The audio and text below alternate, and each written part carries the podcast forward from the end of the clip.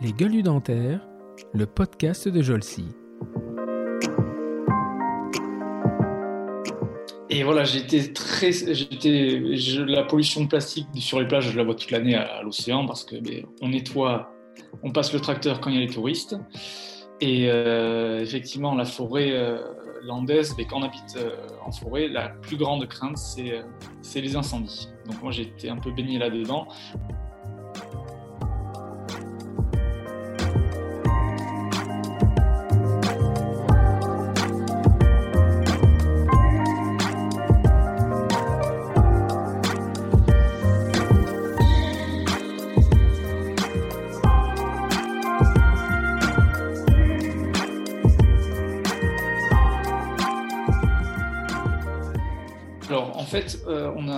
C'était un peu la bagarre avec l'architecte euh, parce qu'on ben, ne s'est pas adressé à la, bonne personne. Lui, il, il connaissait rien en éco-construction.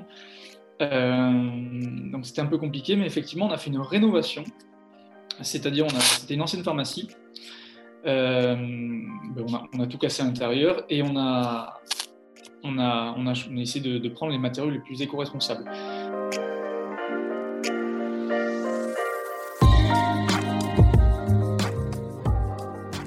Et c'est ça, c'est qu'en plus, plus les labels grossissent, euh, plus en fait leur cahier des charges diminue et en fait ils perdent de la valeur.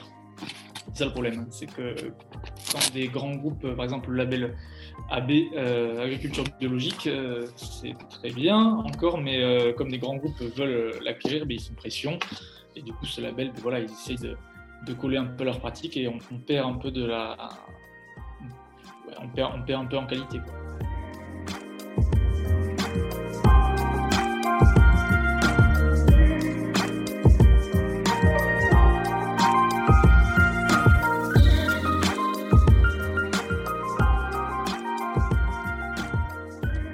Bonjour et bienvenue pour ce nouvel épisode des Gueules du Dentaire, le podcast de la société Jolsi.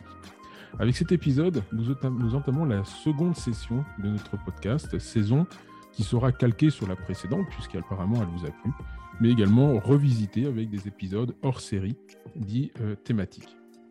Jolsi, je vous rappelle, est un organisme de formation pour euh, dentistes et assistants dentaires. Elle gère notamment trois marques, Endo Academy pour les formations en endo, Omni Academy pour des formations dans d'autres domaines de l'odontologie, et enfin AD Academy, la petite dernière, qui propose un programme digitalisé destiné essentiellement aux assistantes et aides dentaires. Dans ce nouvel épisode, je reçois un jeune praticien qui devient une gueule par son comportement. Au moment où nous enregistrons cet épisode, en août 2021, les incendies font encore des ravages dans les pinettes du Var, en Algérie ou encore au Portugal. En même temps, la période des vacances est propice à la lecture des échanges sur les réseaux sociaux. Et entre deux diatribes associées de disputes, pour pas dire plus, sur le Covid ou les pros et anti-vax, une thématique commence à revenir souvent, celle de l'écologie ou plutôt celle de l'éco-responsabilité. Non pas que cette thématique est apparue en 2021, mais au moins pour moi, elle commence à résonner sérieusement. Être éco-responsable, c'est louable pour ou contre la voiture électrique, la récupération des eaux de pluie, l'achat d'un composteur ou la préférence du vélo au moteur de temps. On ne peut pas être insensible à cela, même si, au final, il est très difficile de se faire une opinion sur telle ou telle attitude éco-responsable. Mais en tant que dentiste, peut-on être éco-responsable? C'est de cette question que je vous propose de discuter dans cet épisode. Pour ce faire, je reçois un jeune praticien qui, dès sa plus jeune enfance, a participé à la transformation d'une palombière en maison de vacances sans eau ni électricité. Au cours d'un remplacement à Mayotte, il est frappé, pour ne pas dire agressé, par le désastre écologique que subit ce territoire. Il décide alors de rédiger sa thèse d'exercice sur le sujet de l'éco-responsabilité, thèse qu'il transformera en livre, publié en 2020 chez CDP, le guide du cabinet dentaire éco-responsable. Guide très facile à lire et que je vous recommande d'acquérir pour une bonne prise de conscience sur pas mal de choses.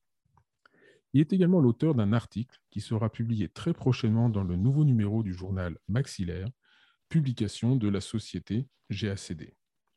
C'est d'ailleurs GACD, partenaire de cet épisode de podcast, que j'ai pu prendre contact avec ce praticien.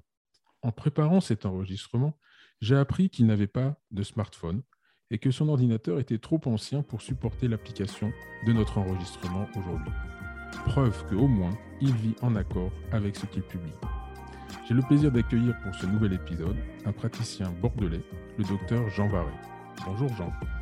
Bonjour Stéphane.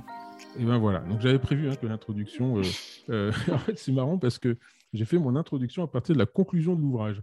Parce que, euh, voilà, contrairement quand on est en vacances, j'ai pas reçu le. Enfin, je vous ai pas sollicité pour le CV comme je fais d'habitude, mais comme j'avais le, petit bouquin, eh bien, sur la conclusion, il y a toute l'histoire, en fait, qui explique pourquoi, au moins en partie, vous êtes devenu éco-responsable.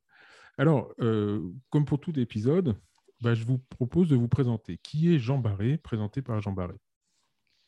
Alors, je suis un praticien sur Bordeaux. J'ai grandi dans le, dans le sud-ouest, notamment le, aux abords de la forêt landaise, euh, entre Socats, Bordeaux et le, bassin d'Arcachon. Du coup, j'ai issu d'une famille de forestiers, de chasseurs. Euh, on en reviendra pour la, pour la viande d'ailleurs, on en reparlera. Euh, et voilà, j'étais très, j'étais, la pollution plastique sur les plages, je la vois toute l'année à, l'océan parce que ben, on nettoie, on passe le tracteur quand il y a les touristes. Et euh, effectivement, la forêt euh, landaise, ben, quand on habite euh, en forêt, la plus grande crainte, c'est les incendies. Donc moi, j'ai été un peu baigné là-dedans. Ma grand-mère a connu les incendies de 49 qui ont ravagé tout le massif landais. Et, donc, c'est vrai qu'on a une, conscience, euh, alors pas forcément écologique dans la famille parce que ce n'était pas les mots à l'époque, mais au moins sensible à la nature. Justement, écologique, alors c'est peut-être, euh, on va pas partir d'un débat philosophique, mais ça veut dire quoi écologique? Parce que est-ce que c'est le simple fait de ne pas jeter ce plastique par terre ou c'est vraiment un mode de vie où on, revient, on retourne aux toilettes sèches euh, D'ailleurs, ça m'a fait marrer parce que dans le, dans le, on va parler du bouquin, mais il y a des, trucs où j'ai mis des petites cornes, ça m'a fait marrer, parce qu'à un moment, vous abordez, euh, bon, on a mis tel matériau, tel matériau. Il y avait deux choses qui n'étaient pas possibles, c'est récupérer les eaux de pluie et les toilettes sèches au cabinet. Je ne sais pas pourquoi. les toilettes sèches dans le centre de Bordeaux, je sais pas, je, pense qu'il va y avoir une petite prise de conscience nécessaire. Ouais, il y en a qui récupèrent ça à vélo, mais euh, euh, c'est complètement embryonnaire. Mais euh, on, y a pensé, mais on, évite, on a vite abandonné l'idée, effectivement. C'est-à-dire les toilettes sèches, il y a des vélos qui viennent récupérer les toilettes sèches oh, Qui viennent récupérer ouais, les, seaux. Bon, moi, je vous avoue, je ne l'ai pas mis en place hein, à Bordeaux quand je suis boutiste. Mais à la cabane, dans la forêt, j'en ai. Oui, après, c'est le, le, là pendant les vacances, j'ai amené mes, enfants faire de l'acrobranche. Et effectivement, alors moi, ça me fait marrer parce que nous, en tant qu'adulte, on a quand même connu, mais moi, j'ai ma fille de 3 ans, me dit Qu'est-ce que c'est?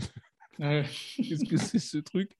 Elle n'a jamais voulu y aller, la pauvre gamine. Elle s'est retenue pendant 3 heures, mais euh, voilà. Mais euh, c'était. Euh, voilà, donc simplement, je reviens là parce qu'il y a des petites anecdotes comme ça qui m'ont fait marrer. Donc, ça veut dire quoi être écologique, en fait? Alors, déjà, l'écologie, il y a deux choses. Il y a l'écologie scientifique, c'est-à-dire, ça veut dire science de l'habitat. Et après, il y a l'écologie politique bah, qui qui revêt plusieurs, euh, plusieurs formes. Euh, ça ne s'arrête pas au parti politique, c'est juste en fait euh, essayer d'être, d'être, d'être en accord avec l'environnement. Surtout la définition de l'éco-responsabilité qui, elle, c'est intégrer des mesures de protection de l'environnement dans son activité. Alors moi, j'aime bien le fait de limiter en fait l'impact de l'activité, c'est-à-dire essayer d'être le, le plus propre possible, le moins impactant, le moins carboné, euh, libérer le moins de plastique possible, le moins de matériaux chimiques, voilà, essayer d'être euh, d'être euh, le plus propre possible en fait. Ok.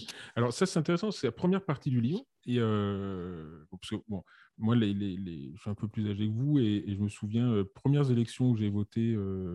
il y avait, il y avait les, les partis politiques écologiques qui montaient, hein. c'était Vechter, c'était tout mm. ça.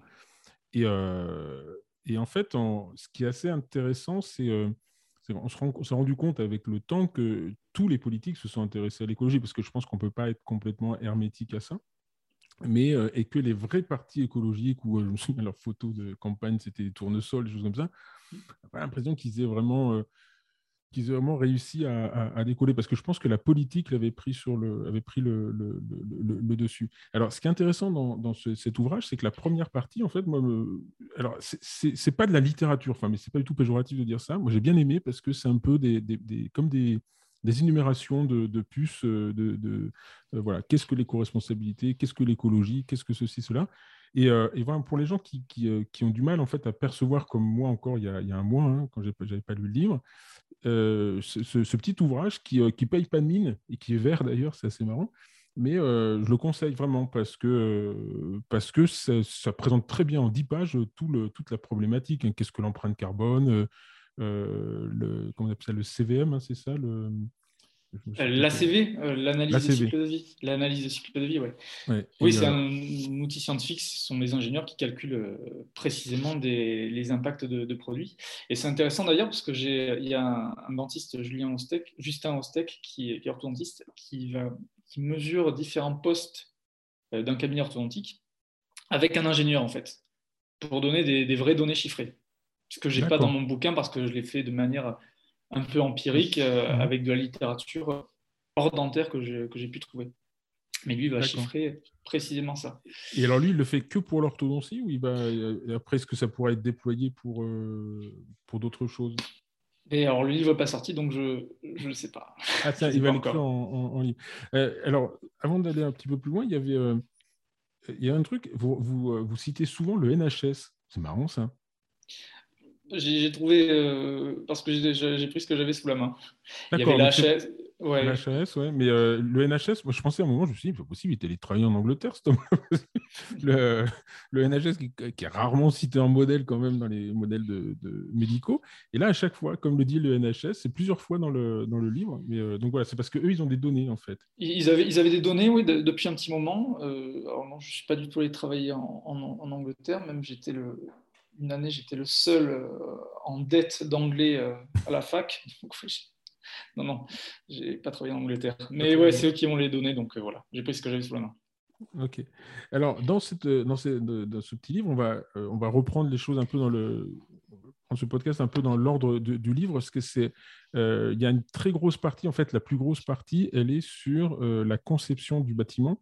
Parce que, si j'ai bien compris, en fait, vous avez refait un, cabinet récemment à Bordeaux, hein, dont on n'est pas du tout dans la pampa landaise, mais vraiment à Bordeaux et euh, avec une conception euh, éco-responsable Alors, en fait, euh, c'était un peu la bagarre avec l'architecte, parce qu'on ben, ne s'est pas adressé à la, bonne personne. Lui, il ne connaissait rien en éco-construction. donc, c'était un peu compliqué, mais effectivement, on a fait une rénovation. C'est-à-dire, c'était une ancienne pharmacie. Ben, on, a, tout cassé à l'intérieur et on a, on a, on a, essayé de, prendre les matériaux les plus éco-responsables possibles, c'est-à-dire euh, éviter les dérivés de pétrole, euh, prendre des matériaux qui ont une analyse de cycle de vie euh, moindre par rapport à d'autres. mais c'était il y a déjà trois ans et demi.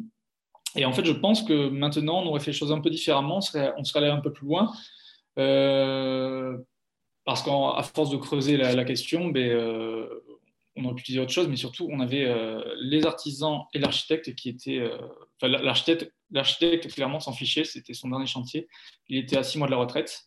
Euh, ça ne l'intéressait pas du tout. Il a, fait le chantier, mais, ouais, ouais, on s'est, on s'est un peu battu. Et les artisans, eux, c'était changer, changer leur fourniture, comme dans un cabinet dentaire. Dès qu'on veut changer les habitudes, c'est très compliqué.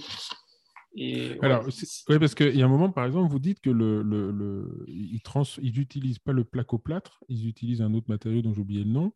Et une, essentiellement parce que, euh, si je me trompe hein, c'est peut-être sur un autre produit, mais essentiellement parce que le placo-plâtre demande plus d'eau pour la fabrication que pour celui que vous avez utilisé, c'est ça? Euh, Il plus. En fait, on a utilisé du fermacell par rapport au placo. Alors le placo, c'est euh, bon, il y a des solvants d'école euh, qui a beaucoup moins dans le fermacell, euh, mais surtout le fermacell, c'est un meilleur isolant euh, phonique c'est beaucoup plus résistant.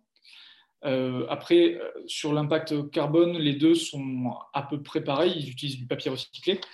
mais là, par exemple, pour cet exemple, on aurait on a mis du fermacell partout et il y a des, on aurait pu utiliser, par exemple, à la place de, l'argile dans certaines zones ou des murs de terre, on aurait pu faire différemment. Et ça, on ne l'a pas fait parce qu'on n'avait pas, on pas les bons artisans. En fait.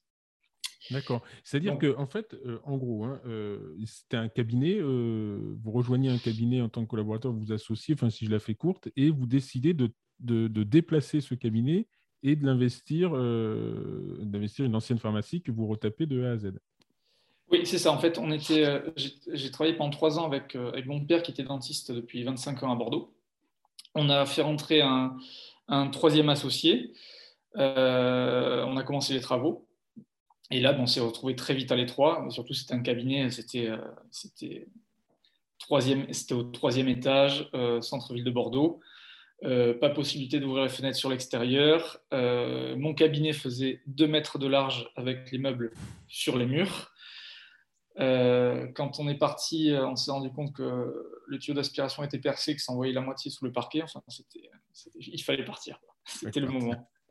Donc, euh, je dis ça parce que je l'ai deviné en lisant le livre, puisque vous expliquez que vous avez, euh, euh, dans le, le, fait, vous, vous, avez expliqué très très bien que la rénovation est beaucoup plus écologique que la construction. Et donc, vous êtes allé jusqu'au bout, c'est-à-dire que vous allez même réutiliser du matériel que vous aviez dans l'ancien cabinet plutôt que de refaire un truc flambant neuf. Mmh. Vous avez réutilisé du matériel que vous avez euh, remis un peu au goût du jour, si j'ai bien compris. Mais euh, voilà, c'est marrant cette histoire de rénovation versus euh, construction, parce que je, instinctivement, j'aurais, intuitivement, j'aurais dit que c'était l'inverse. Alors, en fait, c'est une étude de l'ADEME, donc de l'Agence de l'environnement et de la maîtrise de l'énergie, qui a, qui a montré que ça peut être 40, jusqu'à 40 fois plus polluant une construction qu'une rénovation. Alors pourquoi? Parce que quand on fait une construction, on fait une chape de béton, et le béton, c'est énormément émissif en CO2. Euh, et on fait l'enveloppe du bâtiment, c'est-à-dire les murs, la toiture, qui, pareil, on, euh, pèse énormément dans le bilan environnemental d'un bâtiment. Et aussi, ben, comme on fait une chape de béton, on artificialise les surfaces, euh, et du coup, ben, on prend sur les surfaces naturelles. Donc, dans une rénovation, on a les murs, on a la toiture, voilà, on n'a plus qu'à mettre. Faire de la déco, enfin, faire l'intérieur. Voilà, c'est ça. Euh, et, en, quoi le, en quoi le béton euh, est très. Euh, que le bilan carbone du béton est très mauvais? C'est la, la, fabrication du clinker, en fait, le, ce qui fait la réaction chimique qui libère le. Je ne sais plus exactement, c'est le calcaire plus. en fait, à la fin, ça fait plus égal CO2. Ça. Et c'est le, le, béton est, est responsable en ce moment jusqu'à 8% des émissions de gaz à effet de serre dans le monde c'est très, très problématique. et, d'ailleurs, un truc, de, un truc de dingue, c'est les deux choses les plus, euh, euh, les plus impliquées actuellement, c'est euh, l'habillement et la construction, hein, c'est ça? Si Oui. L'habillement, c'est un truc, on va pas finir en pagne, mais ouais, ça. ouais, la, la, mode, bah oui, après, il y a, y, toute l'industrie de la, ce qu'on appelle la fast fashion. Mmh. C'est voilà, c'est une consommation effrénée de, de de, vêtements qui sont fabriqués avec, avec du coton, des pesticides, etc., euh, dans des usines euh, en Asie qui euh, relarquent dans la nature, enfin, bref, etc. Il y a toute, il y a toute voilà, c'est une industrie qui est monstrueuse. C'est la deuxième industrie la plus polluante au monde, derrière le pétrole. Ouais. C'est le pétrole. C'est le pétrole. Et il y a aussi, après, on abordera tout à l'heure les, les, le problème des nouvelles technologies parce qu'elles sont en fait, quand on dit qu'on envoie un mail et que ça pèse 35 grammes de, CO2, enfin, on a du mal à, comprendre. En fait, ce qui est intéressant, c'est que euh, pour, ma, enfin, pour ma génération, c'est qu'on associe euh, la pollution euh, au plastique. Voilà, C'est-à-dire que toute ma vie, moi, j'ai été baigné avec des photos à regarder le plastique, mais 600 ans à ce. Voilà. Et en fait, euh, quand on, quand, on s'intéresse à l'éco-responsabilité, alors honnêtement, hein, moi je m'étais intéressé, j'ai toujours cette conscience. Bon, j'ai acheté un vélo à la place d'une moto, euh, voilà, bon, euh, mais ça c'est plus ce que j'appelle ça l'écolo bobo, mais et je l'assume complètement. j'ai acheté un vélo cargo. En ce moment, je me mets en photo sur les réseaux sociaux, j'ai l'impression de sauver la planète. Mais c'est voilà, je participe à ma façon, mais bon, après, quand je peux mettre la clim dans ma voiture, je suis pas mécontent. mais euh, oui, et en fait, quand on prend le, le, problème dans sa totalité, c'est intéressant parce que l'écologie prend tout le cycle de vie, euh, le, cycle de vie de, de, des produits. Alors, vous avez cité l'ADEME. Euh, donc, je suis allé voir un peu ce que c'était cette agence. c'est ouais, c'est péchu comme truc. Hein. c'est pas, c'est pas une agence. c'est pas l'ADF de l'écologie, ce truc-là. Hein. C'est ah sérieux, quoi.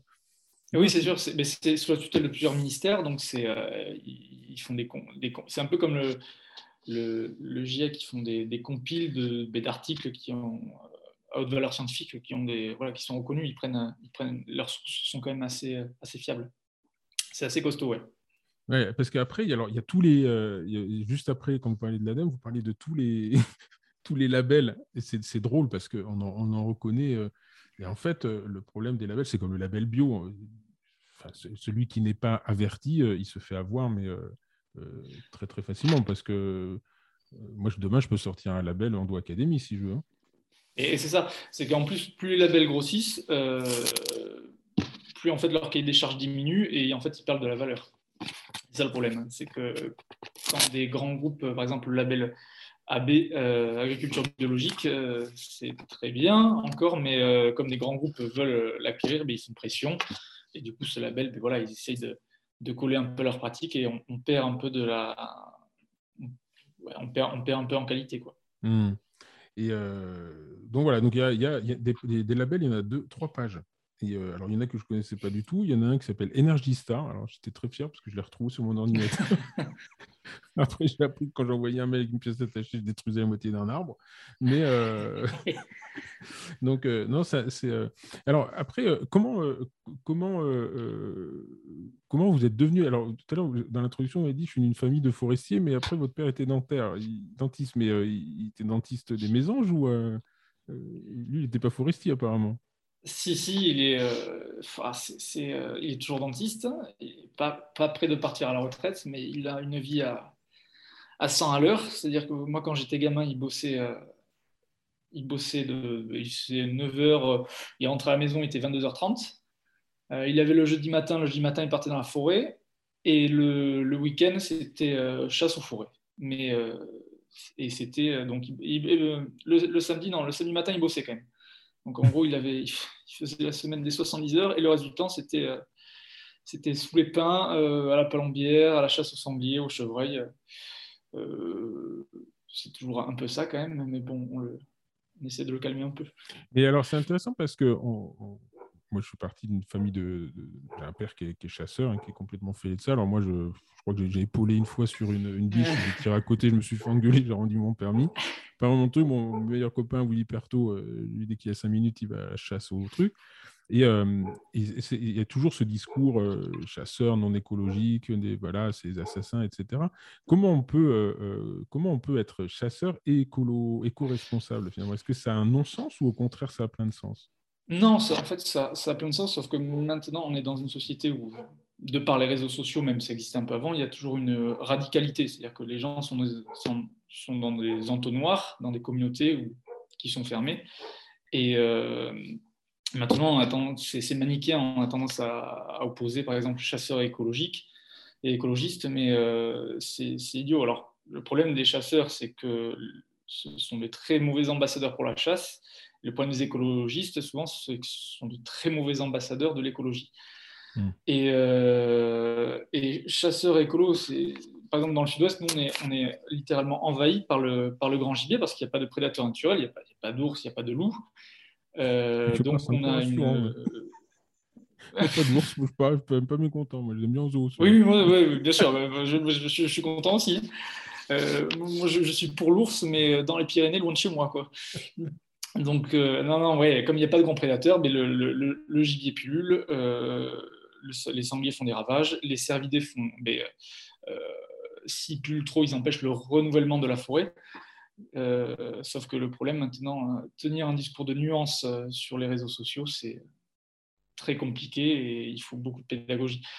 c'est sûr, moi, je me, souviens quand j'étais, enfin, quand j'ai commencé à chasser, enfin, par, un peu par tradition familiale, moi, le seul truc que j'aimais bien, c'était aller faire ce qu'on appelle le pied avec le garde-chasse le matin, où il montrait, il savait qu'il y avait tant de, de, de, de, cochons qui étaient rentrés dans la parcelle parce qu'ils faisaient regarder le sens des pieds dans les trucs de sable. Mmh. C'était passionnant. Et le mec était capable de savoir combien il y avait de cochons dans la parcelle. Et, combien de kilos il faisait aussi. Ouais, c'est ça. Ouais, c'était. Euh, il dit tiens, regarde, là, il y a une lait. Euh, il y a une lait avec des petits marcassins, donc ça n'en tire pas parce que c'est pas. Et donc je me suis dit, ouais, c'est des mecs qui connaissent extrêmement bien la nature. Et, euh, et en Normandie, pour le coup, quand il y a même maintenant les préfets qui appellent à des, à des battues, euh, ils, contactent les chasseurs en disant là, il faut aller nous faire une battue là-bas parce que c'est l'enfer. Pareil à Roissy, hein, quand on, euh, les, lapins dans, les lapins à Roissy, c'est un truc de dingue. Et c'est un truc de dingue. Et justement, les, les anti-chasses, ils ne se rendent pas compte qu'on va devoir payer, euh, du coup, des. euh, Enfin, ça va être, ça va être la, la communauté qui va devoir payer pour, euh, pour que des gens interviennent pour, euh, pour tuer le gibier qui est sédentaire. Mmh, Et mmh. ça, c'est. Et c'est effectivement, les chasseurs euh, sont, alors, sont proches de la nature. Certains, bon, ils n'ont pas forcément des modes de vie écologiques parce qu'on est tous un peu le miroir de, de notre société. Mais en tout cas, ils ont une connaissance profonde. euh, En tout cas, dans Oui. ce que je connais dans le sud-ouest. Quoi. C'est sûr que quand on arrive au, au pavillon de chasse et qu'il n'y a que des gros 4x4 Land Rover, euh, Oui, oui, ça c'est bah, il y a un moment, on dit oh, je suis écolo. Ah, Oui, ouais, quand Après, je vois, mal un, je vois mal un mec aller à la chasse en vélo et fusil, Non, c'est sûr. à lunettes dans le truc sur le porte-bagages. mais, mais, euh, et donc, euh, euh, oui, donc, grosso modo, en fait, vous êtes né là-dedans et, et dès le départ, vous avez une sensibilisation à ça. Quoi. Ouais, puis on avait un peu des animaux. On, a, on, a, on avait. euh, c'était la, c'était la ménagerie. Il y avait poules, canards, oies, euh, moutons, etc. Qu'on a remis d'ailleurs cette année. On a, on a, là, depuis, depuis deux mois, on a remis des poules, des poules gasconnes, et on a remis des, des moutons hollandais. Euh, donc là, on a des. euh, Mais vous habitez des- où, là? À Bordeaux? Non, Eh ben, en fait, à, Bordeaux, on a, une- on a la, là où j'ai la, la cabane, on est à 25 minutes, on est à Socats, au sud de Bordeaux, c'est la, la forêt landaise. D'accord, c'est le donc là, les, où... les poules et les moutons, ils sont à la cabane sans zone électricité. Exactement, ils n'ont pas besoin D'accord. d'électricité, ouais. Et comment ils boivent Alors, il y a un ruisseau Il y a, Il y a un ruisseau, il y a un ruisseau, ouais. D'accord. Il y a un ruisseau. Ah non, mais c'est c'est marrant parce qu'on a l'impression de, de raconter la vie de- sur euh, chasse et naturel à 5 heures du matin pour les insomniaques, mais en fait, ça existe vraiment. quoi. C'est- Oui, c'est vraiment, ouais. Et, euh, et donc, euh, comment alors euh, Parce que y a un truc qui est marrant, c'est donc j'ai dit que vous aviez écrit un, un article à GACD qui, est- qui est sensible à cette notion d'éco-responsabilité. Alors, il y, a- il y a une vraie approche business derrière, et quelque part, moi, ça ne me dérange pas qu'on fasse du business avec des idées intelligentes. Au moins, tout le monde est content. Et, euh, et donc, quand on, comme c'est un partenaire, et ceux qui sont partenaires de ce podcast sont partenaires de nos académies, ils m'ont dit bah, est-ce que vous accepteriez de faire l'édito? Parce que, comme je me suis payé pour mes 50 ans euh, un vélo cargo, euh, bon, un peu électrique quand même, avec une batterie qui vient de Chine, mais ça, je ne le dis pas. Mais, moi, moi aussi, moi aussi, j'en ai un, j'en, j'en ai un aussi. Je ne l'ai pas- je l'ai à personne. et, et, et donc, je raconte, enfin, je raconte, je fais l'édito un peu, un peu là-dessus, et je me, je dis, ouais, je suis, je suis fier, je descends travailler en vélo, et puis hop, j'arrive au cabinet, et là, je vois la poubelle d'Asserie, et euh, avec ses gants de partout, me dis, putain, mais en fait, là, je viens de tout bouffer. La première consultation, j'ai bouffé tous les, toutes les économies que j'ai fait. euh, voilà. Donc, ça, c'est pour faire la transition, c'est comment on est éco-responsable et, euh, et dentiste, finalement, parce que, bon, une fois qu'on a fait son, son cabinet, alors, juste nous raconter un peu qu'est-ce que vous avez changé, fait différemment dans votre cabinet par rapport euh, à un cabinet que vous auriez fait conventionnellement avec du placo-plâtre. Alors, euh, au niveau du bâtiment ou au niveau de, de, Au niveau de du la salle de bâtiment, soins? ouais. Du bâtiment? bâtiment pour l'instant, ouais. Alors, euh, on a fait une isolation en, en laine de bois avec des matériaux, donc avec des matériaux biosourcés, fabriqués à Casteljaloux, à la frontière du Lot-et-Garonne et de la Gironde. On n'a pas utilisé de PVC pour le sol, on a utilisé du, du grès cérame. Euh, ce sont des espèces de, de grands carrelages en fait pour euh, et pour pas changer le sol en fait pour essayer de le garder euh, jusqu'à la fin de, de ma carrière j'espère. Euh, pour l'étage on n'a pas pu si j'ai bien compris, sauf au premier, qu'il y a un problème de Oui. poids, hein, c'est ça? Ouais. C'est ça. Et là, on a mis du, du linoléum, en fait. C'est un. Alors, il faut savoir que le PVC, c'est constitué de, de, de- de 57% de sel de- et de 43% de pétrochimie, d'éthylène. Et là, à l'étage, on a mis du linoléum. C'est euh, à 97% naturel. Il y a de l'huile de lin, il y a plein de, il y a plein de choses dedans. Euh, c'est plus naturel, même si euh, à la- en fin de vie, on ne sait pas le recycler et ça finit comme le PVC à la poubelle. Mais à l'origine, c'est quand même beaucoup moins impactant. Et ça relargue surtout beaucoup moins de, beaucoup moins de, de- de saloperies Hmm. pendant son utilisation. Euh, ensuite, pour le bâtiment, qu'est-ce qu'on a fait? Donc, on a mis du fermacell. Ce qui est intéressant, Euh, c'est l'histoire des fenêtres. Ouais, les fenêtres, on s'est fait. Alors ça, c'est pareil. On a utilisé de, on a, on devait avoir des, on avait, un, on avait un artisan qui s'est, au dernier moment, qui s'est décommandé. Et comme on avait énormément de retard, euh, ben, l'architecte euh, nous a dit bon, on part sur de l'aluminium. Et comme on avait déjà 6-7 mois de retard, euh, on n'en pouvait plus. On a fait euh, OK. Mais l'aluminium, ouais, c'est une vraie, euh, c'est une vraie, vraie, euh, vraie saloperie euh, au niveau de la conception. ouais. Ouais, un truc incroyable. Alors ça, je l'ai vraiment appris dans vos bouquins. Alors, je me dis, ouais, Simon, il connaît rien, mais moi, je l'ai appris dans ce bouquin. C'est que intuitivement, je disais, bon, on l'a lu, euh, voilà, c'est étanche, c'est propre, contrairement au mm. PVC, c'est du plastique. Et en fait, vous ça dure longtemps.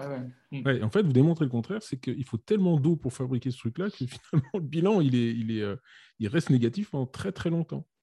Et oui, et ça fait surtout les, espèces de bouts dont on dont on ne sait pas quoi faire, qui sont plein de, il y a de la soude de, caustique, il y a du cyanure, il y a, et, et, avant, pendant des années, c'était c'était à la Fosse-sur-Mer en Méditerranée. Une grosse usine là-bas, ils relarguaient tout dans la Méditerranée. D'accord. Et ça, c'est bon, ça, ça, a dû s'améliorer quand même. Mais euh... Euh, oui, mais euh, c'est pas encore merveilleux, je crois. Donc ça veut dire qu'en gros, il vaut mieux mettre. Alors, euh, parce qu'en plus, euh, il y avait, il y a quand même une contrainte, c'est que vous êtes dans le centre de Bordeaux. Je crois que c'est classé ou dans un secteur qui est mm. classé. vous auriez pu mettre du PVC là ou pas? Euh, non, non, on aurait pu mettre du bois, par exemple, ou alors du, un, fer, euh, un fer classique, même si un fer, ça demande de l'énergie à fabriquer. On aurait pu faire de la ferronnerie, euh, mais non, on aurait, pu, on pu mettre tout simplement du bois, comme du mélèze ou du, voilà, pas de bois exotique bien sûr, mais il y a plein de, il y a, y a, plein d'alternatives. en fait, en parallèle, juste à côté du cabinet, on, je suis en train de, refaire un, un, appartement, enfin sur, plusieurs niveaux. Et euh, en fait, c'est marrant parce que j'ai mis un peu en place ce que j'ai pas pu mettre au cabinet. Par exemple, les, murs, en, argile, euh, les fenêtres en bois, etc. Et euh, du coup, c'était intéressant de transposer les deux. D'accord. Et donc, les, les, alors fenêtres, c'est vraiment. Moi, je suis tombé des nues hein, sur le, coup de. D'ailleurs, je me suis dit, c'est pas possible, je n'ai pas bien compris. Et je, l'ai relu. Et effectivement, alors, il y avait c'est intéressant dans votre livre parce qu'à chaque fin de chapitre, il y a une autocritique. Bon, voilà ce qu'on a fait, on a pensé que c'était bien, mais on aurait pu faire mieux, ou ça, c'était vraiment pas bien. Quoi. Mais euh, voilà. Et donc, qu'est-ce que vous avez fait en, termes d'électricité euh, C'est plus sur l'économie vous, vous, éteignez tous les ordinateurs tous les jours, j'ai vu? Oui, même entre midi et deux. Euh, alors, on a des, on a des, LED, bien sûr, avec des variateurs, c'est-à-dire qu'en fonction de, dans, dans, les lieux communs, on on, varie l'éclairage. Euh, on a des détecteurs de présence. En fait, c'est des choses qui, euh, jouent un peu. Ce n'est pas, pas, ça qui va faire diminuer le, bilan carbone d'un cabinet, mais ça, contribue quand même à diminuer. Et après, on a un fournisseur d'énergie euh, Ah ouais, ça c'est génial. Ça j'ai bien aimé, ça je et, pas. Et ouais, ouais c'est depuis 2004, je crois que ça s'est ouvert à la concurrence. EDF, donc il faut faire attention parce qu'il y, y, en a plein, ça c'est pareil, le greenwashing s'est forcément greffé sur ce genre de. Ça s'est forcément mis dessus. Mais il y en a quelques-uns, il y en a trois ou quatre qui sont assez fiables. Euh, et puis, ben, euh, alors c'était un peu plus cher il y, a, quelques années. Maintenant, c'est à peu près pareil parce que DF a monté ses prix. Donc, en fait, on est, au niveau de la facture, c'est là. C'est à peu près la même chose. Et donc, alors, ce, fournisseur, c'est comment il s'appelle déjà C'est Enercop. Enercop. Donc, Enercop. Donc, eux, ils s'engagent à fournir euh, de l'électricité euh, propre euh, jusqu'au compteur. Mais alors ça, c'est un truc, je ne vois pas comment ça fonctionne. Alors en fait, c'est en fait, c'est les, électrons que l'on reçoit au niveau de l'ampoule, ils viennent du réseau. Sauf que Enercop, eux, ils, comme EDF, ils injectent dans le réseau en commun. Mmh. Et nous, en fait, c'est la facture à la fin du mois qui va à Enercop. C'est-à-dire qu'en fait, on, c'est-à-dire, on, soutient leur énergie. On ne soutient pas euh, bah, le, nucléaire ou d'autres énergies, en fait. C'est ça un peu la, subtilité. C'est que quand j'allume la lumière, ça ne vient pas forcément euh, du, champ photovoltaïque sur le parking d'à côté. Mais ça D'accord. Donc, ça veut dire qu'en fait, Enercop balance de l'électricité dans le réseau. Et euh, eux, leur objectif, c'est d'avoir de plus en plus d'abonnés pour en fournir de plus en plus. parce que l'électricité, c'est quelque chose d'abord qui ne se stocke pas. Euh, et, c'est assez immatériel en fait. Autant l'eau, on peut comprendre, on pourrait avoir mm. deux tuyaux. L'électricité, ça va être. Euh, ouais, c'est compliqué à, matérialiser en fait. C'est compliqué, ouais. Mais d'ailleurs, justement, euh, pour venir à ça, à, côté de Socats, donc NJ, donc EDF, fait un superbe projet écologique. ils sont en train de raser, ils veulent raser 1000 hectares de forêt, de pins et de chênes, pour faire une centrale photovoltaïque. 1000 hectares. Hein. Euh, ils veulent faire de, aussi, il y a un gros data center hmm. et un, lieu de production d'hydrogène. Donc très bien, sauf qu'ils ils ont, ils repeint ça en vert. Ils ont vendu ça comme un projet écologique. Donc pour EDF, raser 1000 hectares de forêt. Alors, ça peut surprendre, mais est-ce qu'à terme, euh, le, bilan, euh, le, bilan devient positif? En fait, c'est comme ça qu'il faut. C'est sûr que si on s'arrête aux arbres, ce mec qui aime les arbres, il va dire c'est pas écologique, mais. Mais alors, moi, comme on travaille, on a un peu dans la forêt, on, travaille avec, euh, avec ceux qui font l'entretien des, panneaux solaires, parce que la, forêt landaise, en fait, elle, est de plus en plus rachetée par. Elle est, elle est rachetée par. Enfin, elle est louée plutôt par EDF. Donc, il y a de plus en plus de petites fermes solaires qui se mettent en place. Et on a, on a, on a un ami qui, fait l'entretien de, des parcelles parce qu'il faut, il faut, il faut tondre énormément. Il m'a dit euh, pour 200 hectares à chaque fois, avec le tracteur, je, je casse 5-6 panneaux solaires. Et c'est, plus le gasoil qui est dans le tracteur. Plus le gasoil. Et lui, derrière, euh, il est obligé de les payer. Donc c'est 500 euros par panneau solaire, il n'est pas très content à la fin. bah, c'est hyper fragile. C'est très fragile. Euh, pareil, leur production. Alors, qu'on met des panneaux solaires sur des parkings, sur des, sur des endroits qui sont déjà artificialisés, mais mais euh, le problème, c'est que quand on fait ça sur une forêt, euh, il y a tous les effets indirects qu'on ne mesure pas. Euh, la captation de l'eau, le, relargage hydrique, ça fait des microclimats. Enfin, il y, a, plein de choses qu'on n'a pas en, et alors, ça, à partir du moment où il y a des gens qui le savent, pourquoi chez NJ et donc, Ça veut dire quoi? Ça veut dire que NJ, en fait, ils, font, ils ont purement une approche business, ils n'en ont rien à foutre, simplement ils disent voilà, on fait quelque chose. Ou est-ce que c'est parce que euh, finalement, ils n'ont pas, les, personnes compétentes en interne pour se dire, bah, attendez, ça a dû... Parce qu'effectivement, si c'est très fragile, un oiseau mort là-haut, euh, je sais pas, un oiseau qui tombe, il pète 12, euh, 12 panneaux solaires, ça n'a pas de sens. Non, mais c'est un projet. Là, le projet qu'ils c'est un projet à 1 milliard d'euros. Je pense que c'est. Ils, ont besoin, ils ont besoin d'argent parce que le, nucléaire, c'est quand même assez déficitaire. Donc, ils montent ce genre de projets qui sont en plus où il y a des aides parce que ça rentre dans le, dans le cadre de la transition euh, énergétique. Hmm. Donc, ils ont des facilités pour ce genre d'installation. Et eux, c'est plus facile. Ils font ça sur 1000 hectares. Euh, c'est plus facile que d'avoir euh, une centrale sur un parking, l'autre à Leclerc, l'autre, hmm. ils groupent hmm. tout et comme ça, ils, ont, ils peuvent mettre le transfo à côté et c'est, plus pratique pour eux. Quoi. Et non, je pense qu'il n'y a, y a, pas, a pas de. Je pense que dans ces cas-là, là, soit je pense qu'ils payent des boîtes de com pour ça. Je pense qu'ils en ont franchement euh, ah, rien à faire. Hein. Ouais, Et, euh, et est-ce que, euh, par exemple, mettre des, alors peut-être pas dans le centre de Bordeaux, qui est un site historique, mais mettre des, transformer son toit avec des, panneaux solaires pour faire l'électricité, est-ce qu'on peut alimenter une maison entièrement ou ça reste du, de la pointe? Alors, c'est compliqué sans donner chiffré. Moi, je, je réponds de, de manière empirique. c'est qu'en fait, autonomie ne veut pas dire écologie, c'est-à-dire qu'on peut faire une maison autonome, mais derrière, il faut qu'on ait un, dans laquelle il faut qu'on ait, un, enfin, qu'on ait une espèce d'usine à gaz, une espèce de transformateur qui va convertir euh, l'énergie solaire en électricité, en fait. Euh, et si tout, le monde a ça, en fait, euh, on peut se poser la pertinence sur le c'est écologique que de faire un, gros transfo pour tout le monde. Après, voilà, ce qui est vraiment écologique, c'est pas de, de, transformer forcément la, la source d'énergie, c'est de réduire la consommation voilà, il faut, qu'on, il faut réduire. Euh, si on a la même consommation, euh, mais qu'on a tout en panneaux solaires, euh, il faudrait une surface qui fasse presque la taille de l'île de France. Et, au final, le, problème serait le même. Hmm.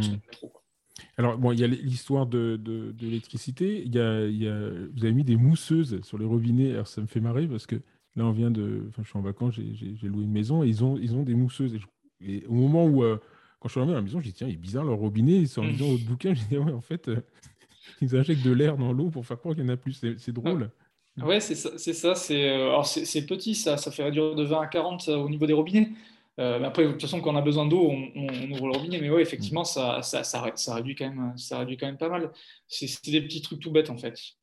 Qui, Et alors, le, le, le, la plomberie que vous avez fait, vous l'avez fait en cuivre ou en, en, nylon, là, je sais pas quoi, les tuyaux Alors, en, PVC, alors c'était la question. On l'a fait en PVC parce qu'on on a tendance, pareil, à penser que le, que le cuivre, c'est pas du plastique, sauf que le cuivre, c'est quand même un minerai qu'il faut aller chercher.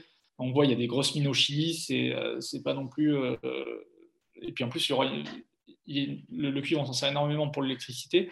Et euh, on se rend compte que ben, c'est un matériau qu'il faut aller chercher de plus en plus profond euh, et qui est de plus en plus compliqué à trouver.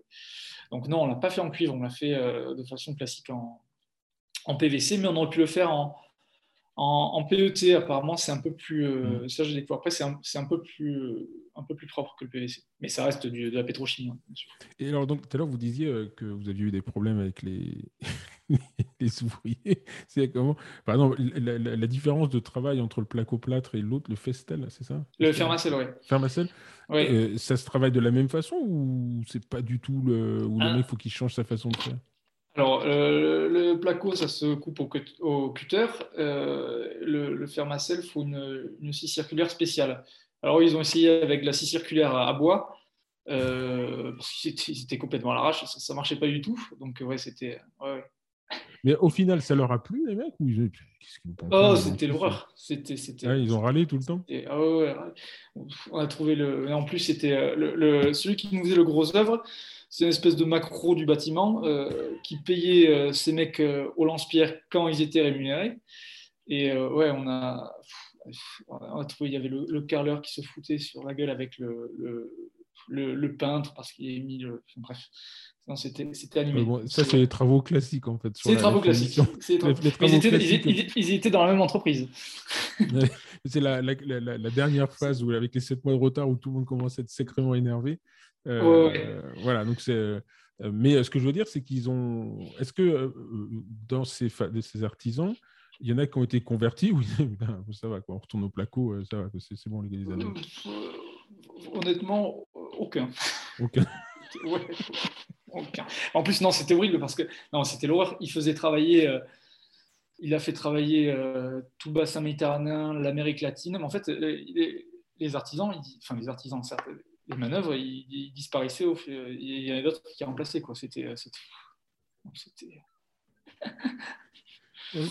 Alors, la, deuxième, la deuxième partie qui est quand même, une fois qu'on a fait le... Si, j'avais une question quand même. Est-ce que vous êtes, vous, avez, vous êtes posé la question du surcoût ou, du, de, de l'économie d'ailleurs, je pense qu'il y a plus un surcoût, euh, d'une rénovation éco-responsable au temps T. Hein. Je ne parle pas sur le temps, parce qu'en fait, c'est ça qui va être intéressant, mm. c'est que ça va être s'amortir sur le temps, mais euh, euh, quel est le surcoût en termes de pourcentage par rapport à une, une rénovation avec des matériaux classiques?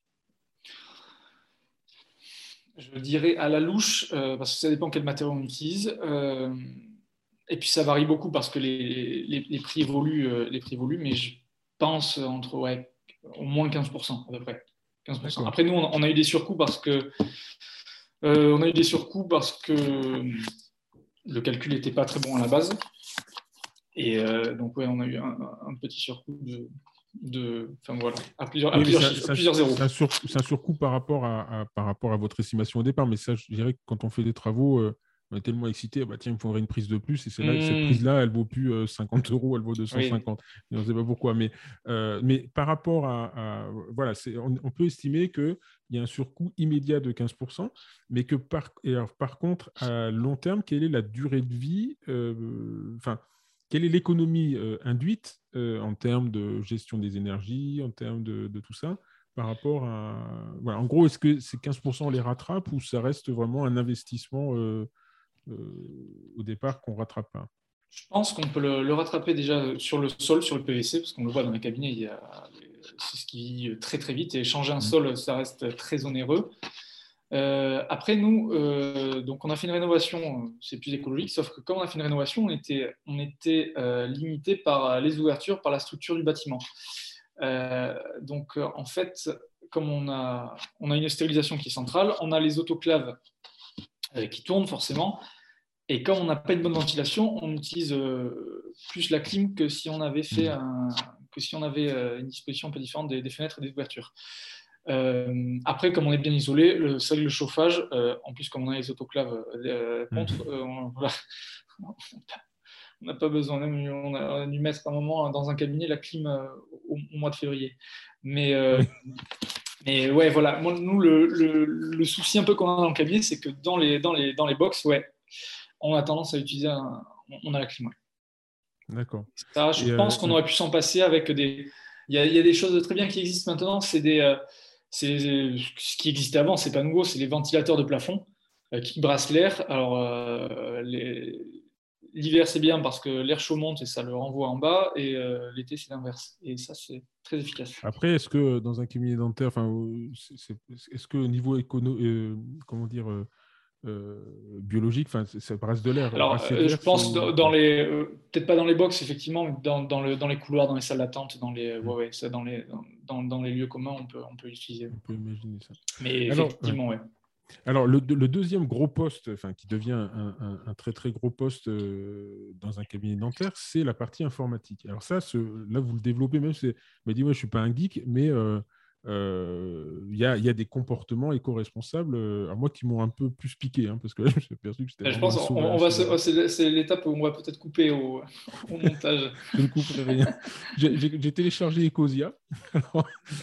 Ecosia est un, est un, pour ceux qui ne le connaissent pas, euh, j'ai découvert, en fait, j'en avais déjà entendu parler, mais c'est un moteur de recherche qui, qui utilise finalement les mêmes, les, la même consommation que les autres, mais eux, ils s'engagent à euh, euh, avoir un équilibre financier. Tous les excédents repartent et ils, plantent, ils plantent des arbres. En gros, j'ai compris un peu leur concept, c'est ça.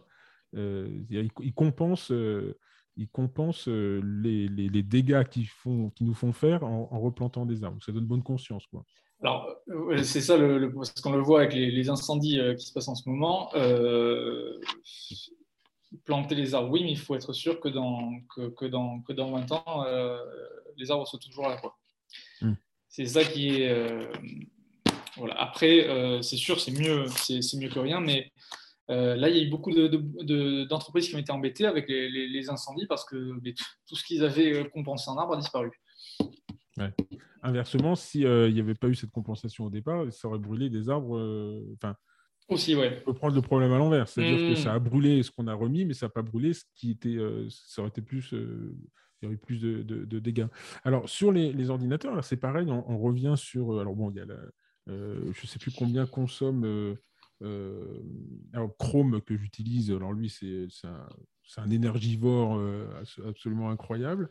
une requête Internet, donc quand je cherche mon site Internet, parce que j'ai la flemme de le taper, je consomme 6,65 grammes d'équivalent euh, CO2.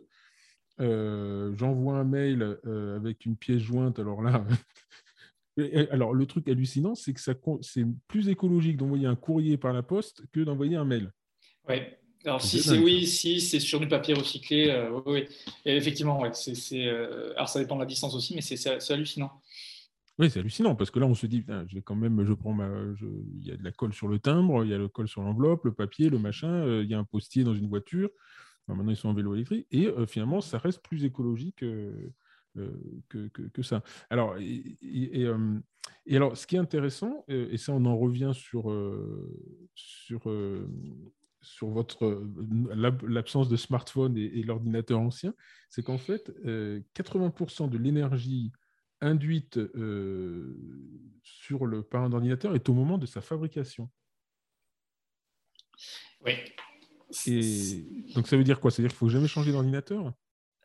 C'est, euh, Ça veut dire quand Microsoft euh, crée un logiciel qui rend les ordinateurs fabriqués avant 2017 obsolètes.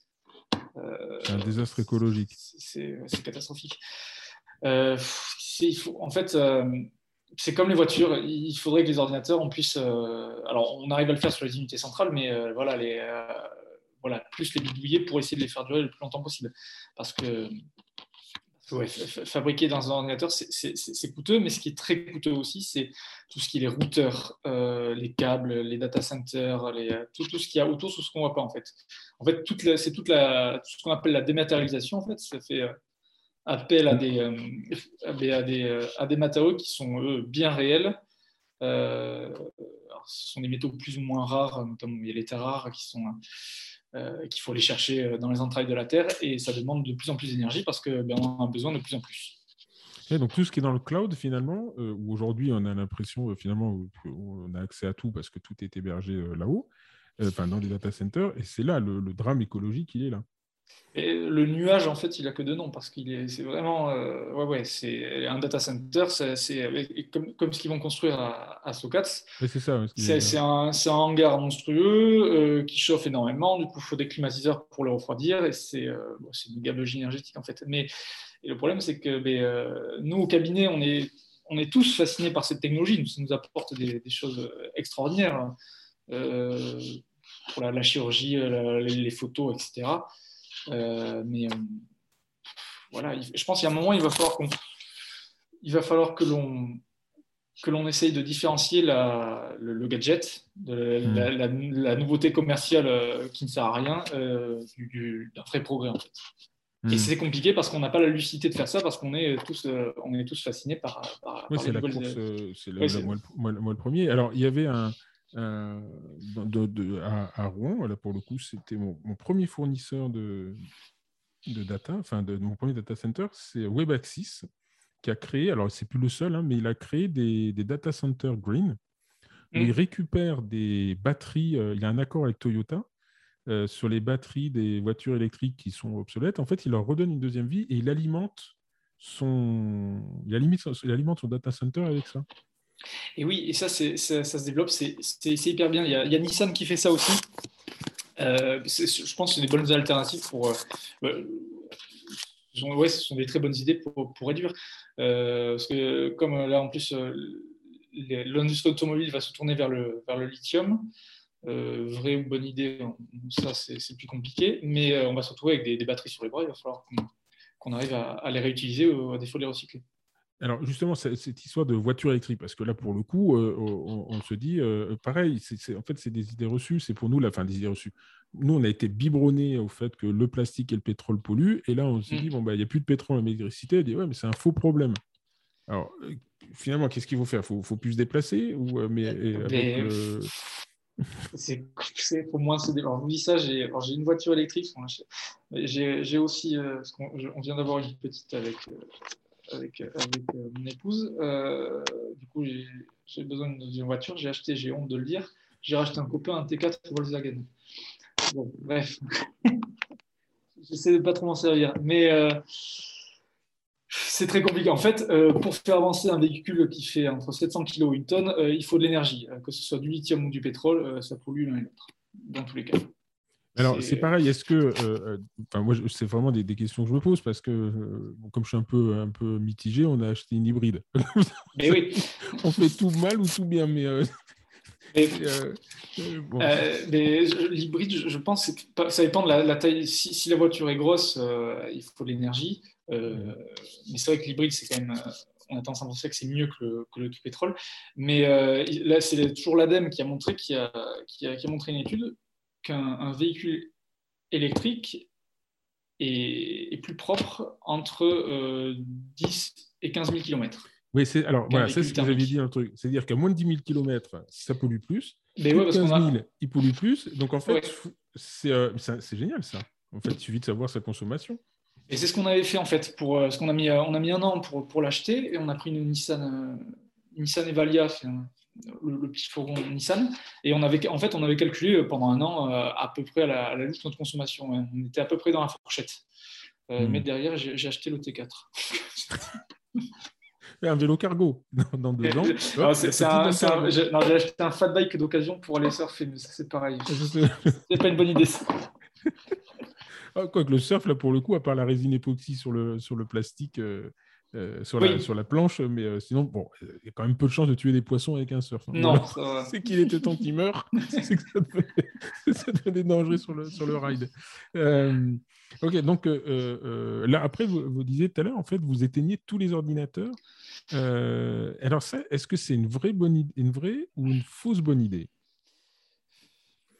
Parce que quand, on, euh, quand on regarde, alors si ce sont des ordinateurs euh, avec des, types euh, SSD, donc des, des, disques durs qui s'allument très très vite, un ordinateur met beaucoup d'énergie à redémarrer en fait. Et ça le rend très vite obsolète. Je ne sais pas si vous savez ça, hmm. de le mettre en veille. Et alors, non, je ne savais pas, mais euh, moi j'ai juste vu la consommation électrique, j'ai vu que l'ordinateur en veille consommait euh, beaucoup d'énergie. Mais effectivement, je n'avais pas intégré ça. Il y a une solution là-dessus.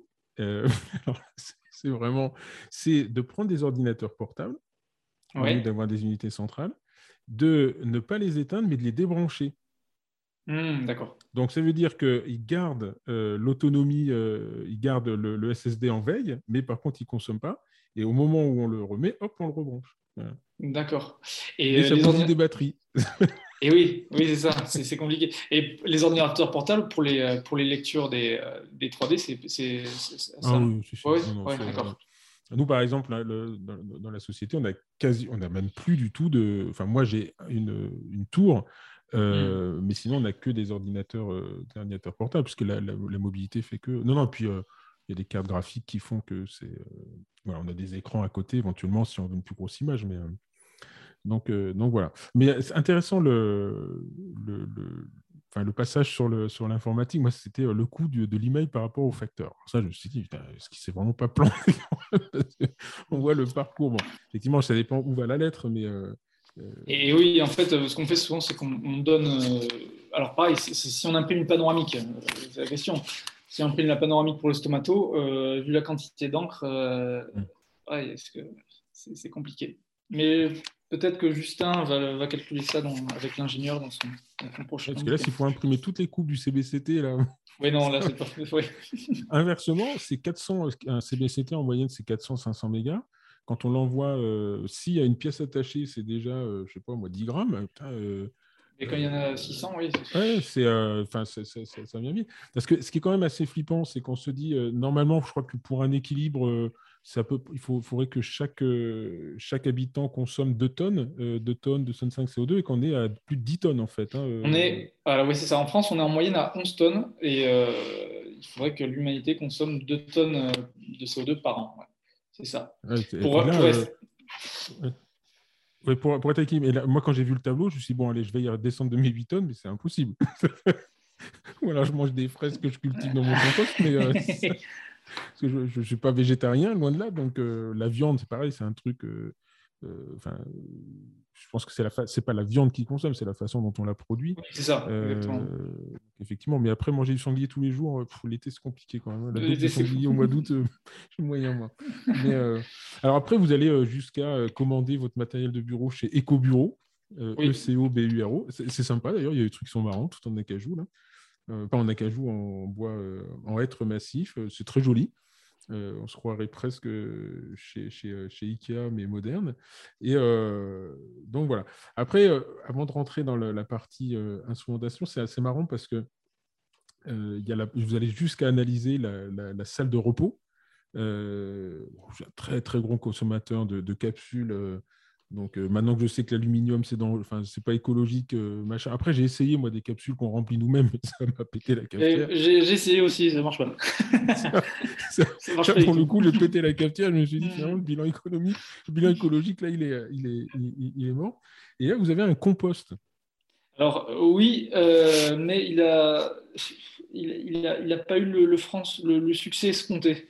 Ah, mais vous mettez quoi là-dedans euh, mais En fait, c'était pour les, déchets de cuisine, mais en fait, comme personne fait trop la ah. cuisine, euh, comme personne fait trop la cuisine, euh, on l'utilisait pas du tout. Et comme on l'utilisait pas, enfin, on l'utilisait quand même un peu, mais comme on l'utilisait très peu, on le vidait pas souvent. Et quand on l'a ouvert, on s'est dit bon, on va le mettre ailleurs. Et après, vous le vidiez où alors à la cabane sans eau? Ben ouais, parce qu'on a un petit potager, donc on, a, on, a, on fait un peu de compost et on a, on a les poules maintenant, donc euh, ouais, ouais, Donc là, c'est Bokashi, hein, ceux qui veulent acheter un compost pour leur cabinet. Mais moi, au début, je me suis dit, mais qu'est-ce qu'il met là-dedans? Il n'y a quand même pas, pas les dents extraites, les morceaux de gencives. D'accord, oui, c'était la salle de, la, salle mais, de repos.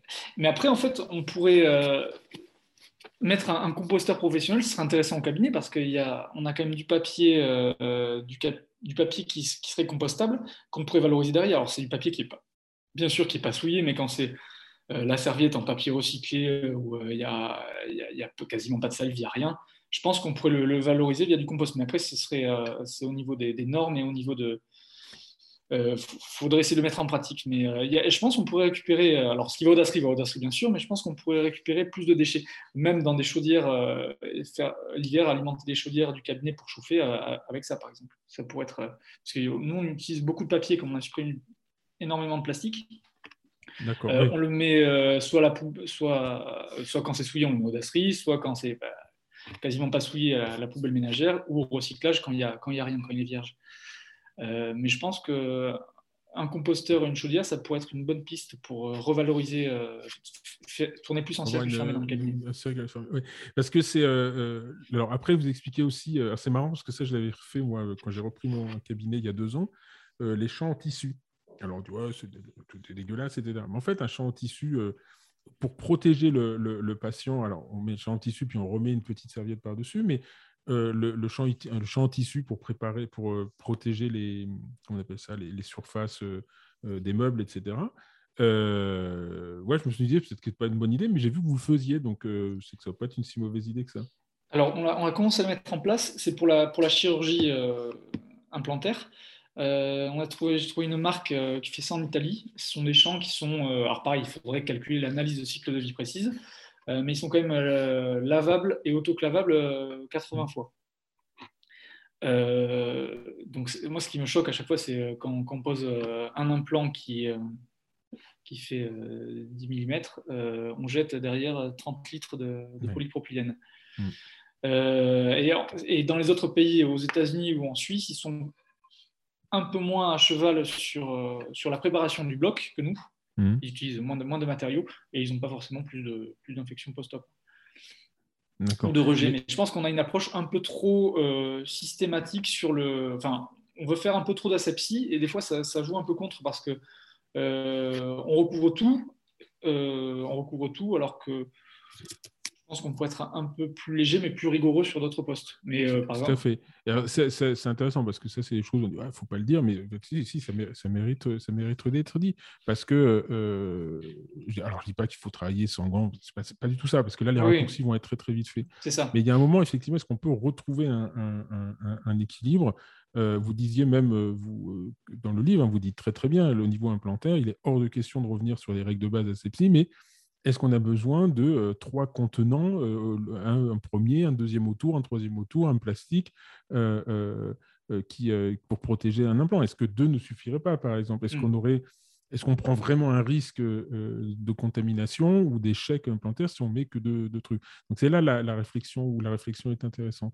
Et, et, donc effectivement, nous, les, alors parce que la, question s'est vraiment reposée enfin, au moment du, Covid, enfin, de l'infection euh, euh, Covid-19, où il n'y avait plus les, protections individuelles, etc. etc. Et, à ce moment-là, j'avais retrouvé du tissu, du, c'est un espèce de papier tissé.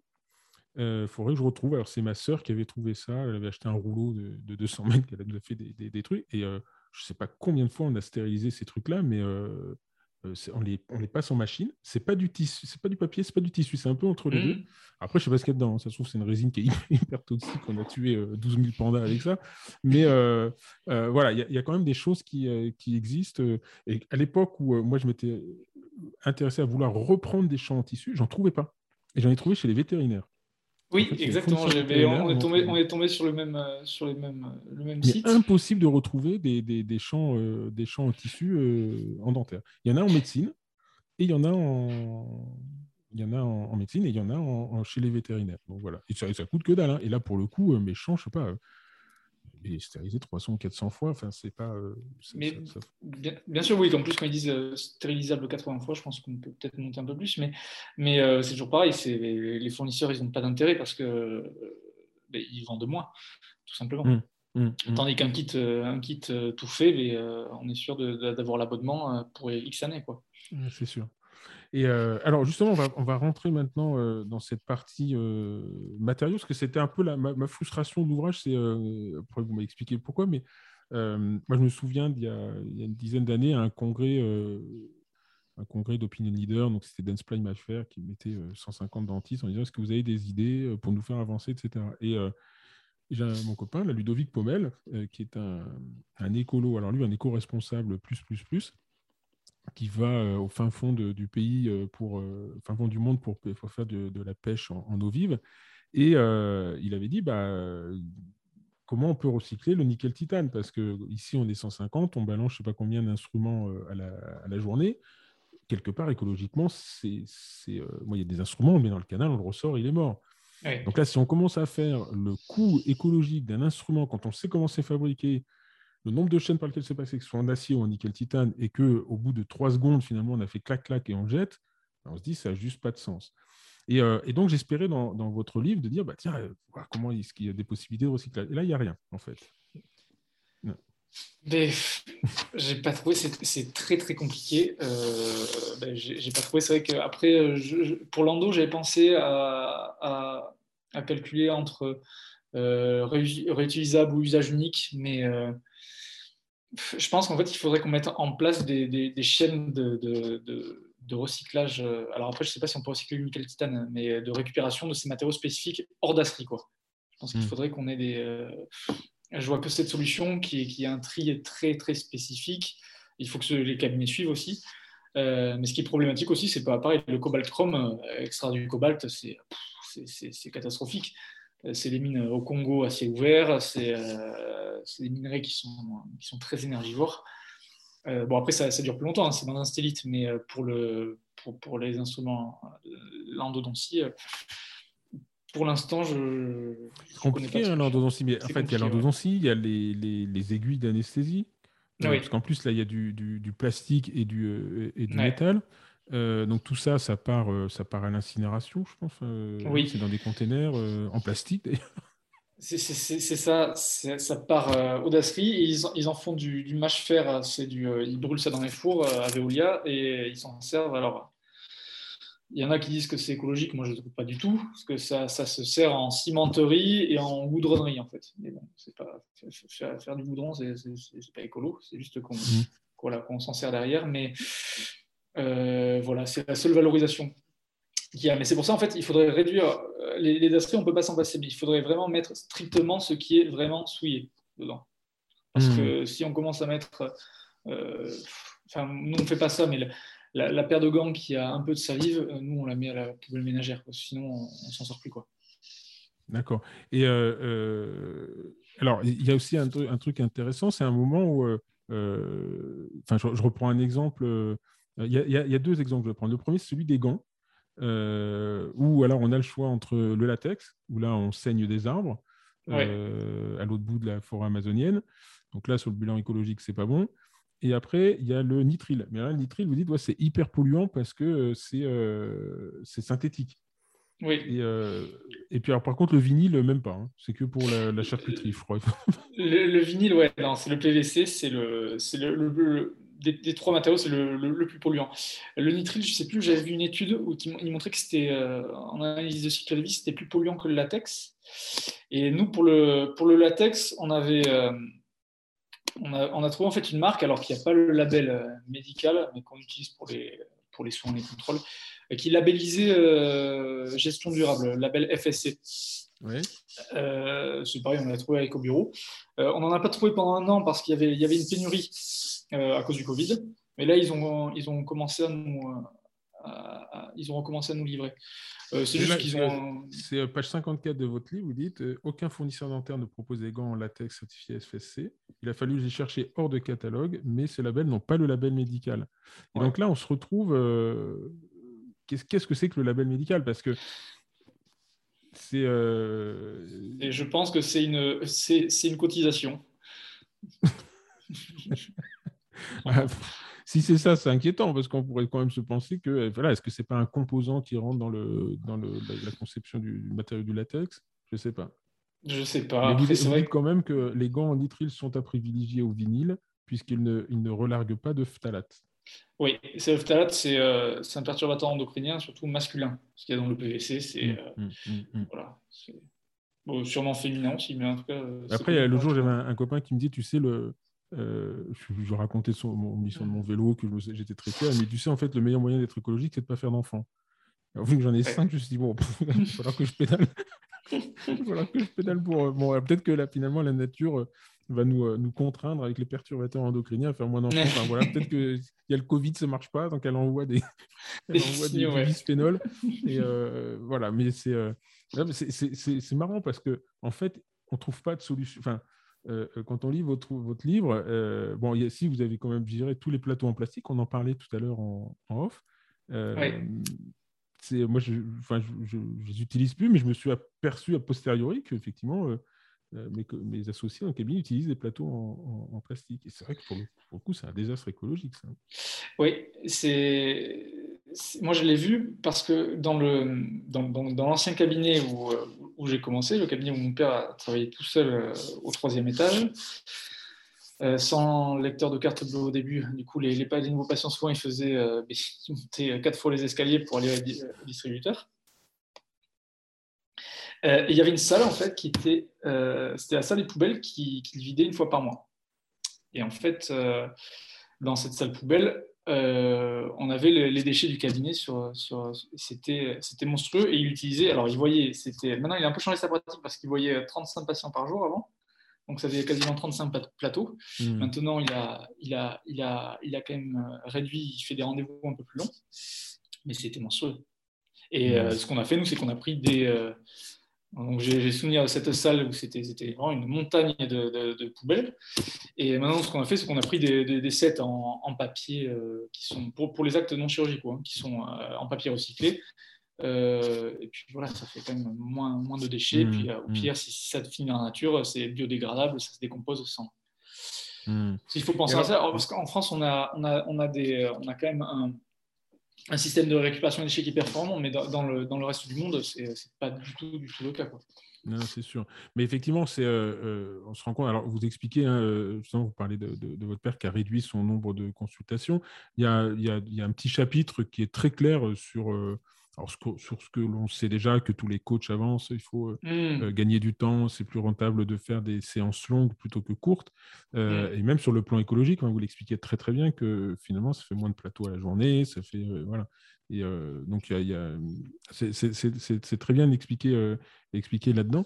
Et, et, donc, je, je, je, reviens un peu sur l'idée du recyclage, c'est-à-dire que tous ces plateaux en plastique, finalement, est-ce qu'on ne pourrait pas les mettre de côté et les faire recycler Parce qu'il y a du, plastique recyclable quand même. Alors, euh, oui, par exemple, on peut, sauf que le, plastique, euh, de par sa composition, c'est pas comme l'acier, c'est-à-dire il n'est pas recyclable à l'infini. C'est-à-dire qu'au bout d'un moment, euh, il y a une altération des, molécules et c'est, on peut recycler qu'une partie. Et en France, le souci, c'est que, par exemple, toutes les bouteilles en plastique sont recyclables, mais je crois que c'était l'an dernier ou il y a deux ans, il n'y en avait que 14% qui étaient recyclés. Donc, euh, ouais, euh, c'est problématique. Et, et, euh, le, problème, c'est que c'est hyper consommateur de flotte, je crois, hein, sur le. Ah oui, c'est monstrueux. Ouais, ouais, c'est monstrueux. Donc finalement, est-ce qu'on n'est pas dans une espèce de bonne conscience plutôt que de, de, de, de, réalité, réalité éco-responsable? Parce que... pour, pour, le, pour le, les plateaux en plastique, vous voulez dire? Non, bah pour, le... plastique en général. oui, ah, complètement, parce qu'en fait, il y, a une, il y a eu un énorme centre de recyclage qui était, euh, qui était construit à En fait, c'est les industriels du domaine qui ont pris le virage du, recyclage euh, à, à l'opposé de, la consigne. Donc en fait, ils ont investi dans des énormes unités de production et il y a eu un vote, euh, un vote il, y a, il y a deux ans à l'Assemblée au Sénat euh, qui, est, qui, est, qui, est, allé contre l'idée de la consigne. Et la consigne, c'est quelque chose qui, serait génial. Et nous, si ça pouvait être mis en place, on réduirait vraiment euh, l'impact du plastique dans les cabinets parce que quand on voit les, tous les bidons d'eau déminéralisée ou de produits de stérilisation qui font 5 litres et hmm. quand on voit leur durée de vie, c'est, en fait, c'est débile. C'est complètement, c'est, du gaspillage, c'est, stupide. Euh, alors, euh, oui, ils partent au recyclage, c'est sûr, mais. Euh, alors après, c'est parce que j'y repense parce que vous, vous expliquez que dans votre salle de repos, la lessive, tout ça, vous allez chez le bio, enfin, c'est pas Biocop, mais c'est le truc du coin qui est en vrac et, et vous allez avec vos bidons re-remplir la, la, lessive. On pourrait imaginer ça avec le glutaraldéhyde. Après, le problème de la consigne, c'est que bah, autant vous descendez, euh, maintenant plus vous êtes au rez-de-chaussée, mm. vous y allez à pied, ça a du sens. Si maintenant le bidon, il doit repartir à l'autre bout de la France en camion pour revenir plein. Mais ça se calcule. Euh, je, pense, ça se, ça se calcule, je pense. Mais euh, ça demande tellement d'énergie que je ne suis pas convaincu que le transport soit, soit, plus, soit plus polluant. Après, comme ils centralisent tout, et puis eux, c'est-à-dire qu'ils commandent, ils ont leur fournisseur derrière, ils en font. C'est, euh, hmm. ça, ne peut pas se faire du jour au lendemain parce que c'est compliqué à mettre en place, mais je pense que ça peut, ça, peut se poser. on, peut imaginer des, on peut imaginer des stations-service à, à. À glutardéhyde, oui. et peut-être pas au déminéraliser parce que finalement vous la fabriquez vous-même maintenant. Oui, on la, fabrique nous-mêmes, ouais. Euh, mais pareil, il y a des cabinets où hmm. ils, ont des, quand on a des, des, des, euh, des, aéropolisseurs qui fonctionnent à eau déminéralisée, voilà, ils la reçoivent par palette, quoi. Hmm, hmm. Après, c'est ouais, lourd, donc on peut pas. Mais à la limite, on pourrait imaginer comme une, citerne, et le mec vient se faire remplir euh, euh, le place de la cage à fuel, mais euh, voilà, il y a peut-être des idées de business qui peuvent notre, qui peuvent ben être, euh, ici, parce que en fait, j'avais été sensibilisé à ça, parce que quand on, embauche quelqu'un chez Ando Academy, on, achète un ordinateur, un téléphone. Et, un jour, je ne sais pas pourquoi, je cherchais un téléphone et je suis tombé sur Back Market. donc qui est un, en fait qui revend des, des, des, téléphones qui ont déjà une première vie, qui ont été remis en, remis euh, en état et qui les revend. Alors, avec, tout le monde fait des économies là-dedans, finalement, parce que les achètent moins cher, ils les revendent et euh, il y a un vrai, vrai business et c'est en train d'exploser. Et il y a et le type qui a monté ça, euh, il y a eu un très très bon podcast avec lui sur Génération de It Yourself où il explique en fait l'économie. et lui, il n'est qu'un centralisateur, c'est-à-dire qu'en fait, il fait mmh. travailler les autres. Et c'est extrêmement intéressant. Et nous, on achète nos téléphones comme ça. Et franchement, on n'a pas, de surprise. Donc, on pourrait très bien imaginer euh, la même chose, par exemple, sur euh, les détartreurs euh, en dentaire. ouais, ça peut peut-être avoir du sens. Et complètement, en fait, c'est nous, nous quand on a fait le, cabinet, on, a, on, travaille étroitement avec notre fournisseur local et on avait, on a, on n'a pas acheté un, on a, on a retapé des fauteuils qu'on avait, on les a customisés et on a, on a pris des fauteuils d'occasion, des cartes d'occasion. voilà, après, bon, voilà, il y a des réparations à faire, mais c'est pas, pareil. Eux, ils font, euh, ils sont pas que revendeurs, ils, ils, font leur beurre aussi sur la réparation, et ça, c'est, un business à développer. Quoi. Oui, parce que finalement, euh, euh, alors, il y a un moment où vous dites oui, mais nous, on achète qu'en local. Mais bon, à Bordeaux, vous avez Actéon qui est à côté, c'est quand même plus facile. Plus facile, oui. pour un, un ou une panneau, bon, c'est quand même assez, assez simple. Euh, nous, à Rouen, on n'a pas de fournisseur de, de oui, Et par contre, alors, c'est marrant, à un moment, vous dites dans votre livre que vous avez un fournisseur de fourniture locale enfin qui euh, vous fournissez, alors les, prothésistes, euh, ça j'ai bien compris, mais vous avez un vendeur de, de, matériaux, euh, enfin de produits au cabinet, et vous c'est un local, c'est un revendeur local. oui, ils sont, ils sont basés, on à Bordeaux, ils sont basés à Mérignac, c'est à 10 km. et en fait, c'est un, ils sont, ils sont installateurs, fournisseurs et réparateurs. Euh, enfin, quand je dis local, c'est-à-dire que ben, eux, ils font leurs commandes chez les, chez les industriels et ils centralisent. Oui, mais, euh, mais, mais, oui, oui, on est. on peut on peut peut-être appeler ça circuit court, mais effectivement, quand on a besoin, ben, ils sont à, 10 km et on, on, passe le, très gros des commandes chez eux. Ouais. D'accord. Et, et, et vous, vous regroupez vos commandes pour éviter. on est, alors, c'est la guerre, on essaye avec mmh. les filles. Euh, avec les assistantes. Euh, on, voulait partir au début faire tous les mois. Euh, là, on est. Euh, au début, c'était toutes les semaines. On essaie de faire jusqu'à tous les mois. Là, on est sur tous les 15 jours à peu près. Hmm. Parce qu'il manque toujours un truc. Oui, mais ce que vous expliquez, c'est qu'en fait, votre activité est relativement finalement assez récente, elle a que de 3 ans, et qu'il y a un moment, il faut se, il faut se caler. Après, il euh, faut reconnaître une chose, c'est que bon, pour le coup, nous, on a beaucoup, beaucoup moins de références, on a beaucoup moins de fournisseurs. Et, mm. euh, moi, ce qui me rend fou, ce qui me rend fou, c'est quand on passe euh, une commande auprès d'un fournisseur d'instruments en endo et que tout tiendrait dans une demi-boîte à chaussures et qu'on reçoit 12 colis. Parce qu'ils ils envoient les limes. Les, alors, tiens, aujourd'hui, c'est plus 15, le lendemain, c'est des profiles, enfin, des, des wave one. Et là, je me dis, c'est pas possible. Quoi. Dernier, je, m'en fous de ne pas recevoir du jour au lendemain, mais mettez-moi tout dans une boîte. Et là, il m'explique, il me dit, mais c'est impossible. Techniquement, c'est impossible parce que les chaînes de, distribution, tout est automatisé. Et donc, ils envoient euh, une boîte, il y a une plaquette de six instruments dedans. Et je dis, mais ça, coûte, vous coûte plus cher en, déplacement qu'en en instrument? Il dit, oui, mais ça nous coûte moins cher que si on devait tout regrouper dans le, truc. Ça, pour le coup, euh, euh, ça, rend un peu fou parce que ça fait chier tout le monde finalement. C'est sûr, et il y, a même des entreprises, ça c'est génial, qui ont, qui ont le label emballage. C'est-à-dire que plus le produit est, emballé, empaqueté, plus il y a de papier bulle, plus il y a de, de polystyrène dedans, euh, mieux c'est quoi. Ils sont certifiés. Donc il y a un gros travail derrière sur l'industrie. Sur enfin, il y a un gros travail euh, de la part de tout le monde, hein, mais c'est vrai que nous, les limites au cabinet, des fois on râle, on essaie de faire, on fait énormément d'efforts Et des fois, quand on ouvre les cartons, ouais, on a un peu les boules. Alors, c'est, dans, dans, dans, l'ouvrage, vous dites, par exemple, nous, bon, on est tout en local, mais euh, GC. Alors, GC, ils sont un peu au Japon quand même. Ils sont au Japon, oui. Je ne sais pas s'ils ont un outil de production en Belgique, mais c'est. Euh, moi, ce qui m'a toujours étonné chez GC, c'est. Euh, alors, leurs produits sont, sont, sont, top, il hein, n'y a pas de ça, mais je prends une capsule et j'ai un truc en alu autour, quoi.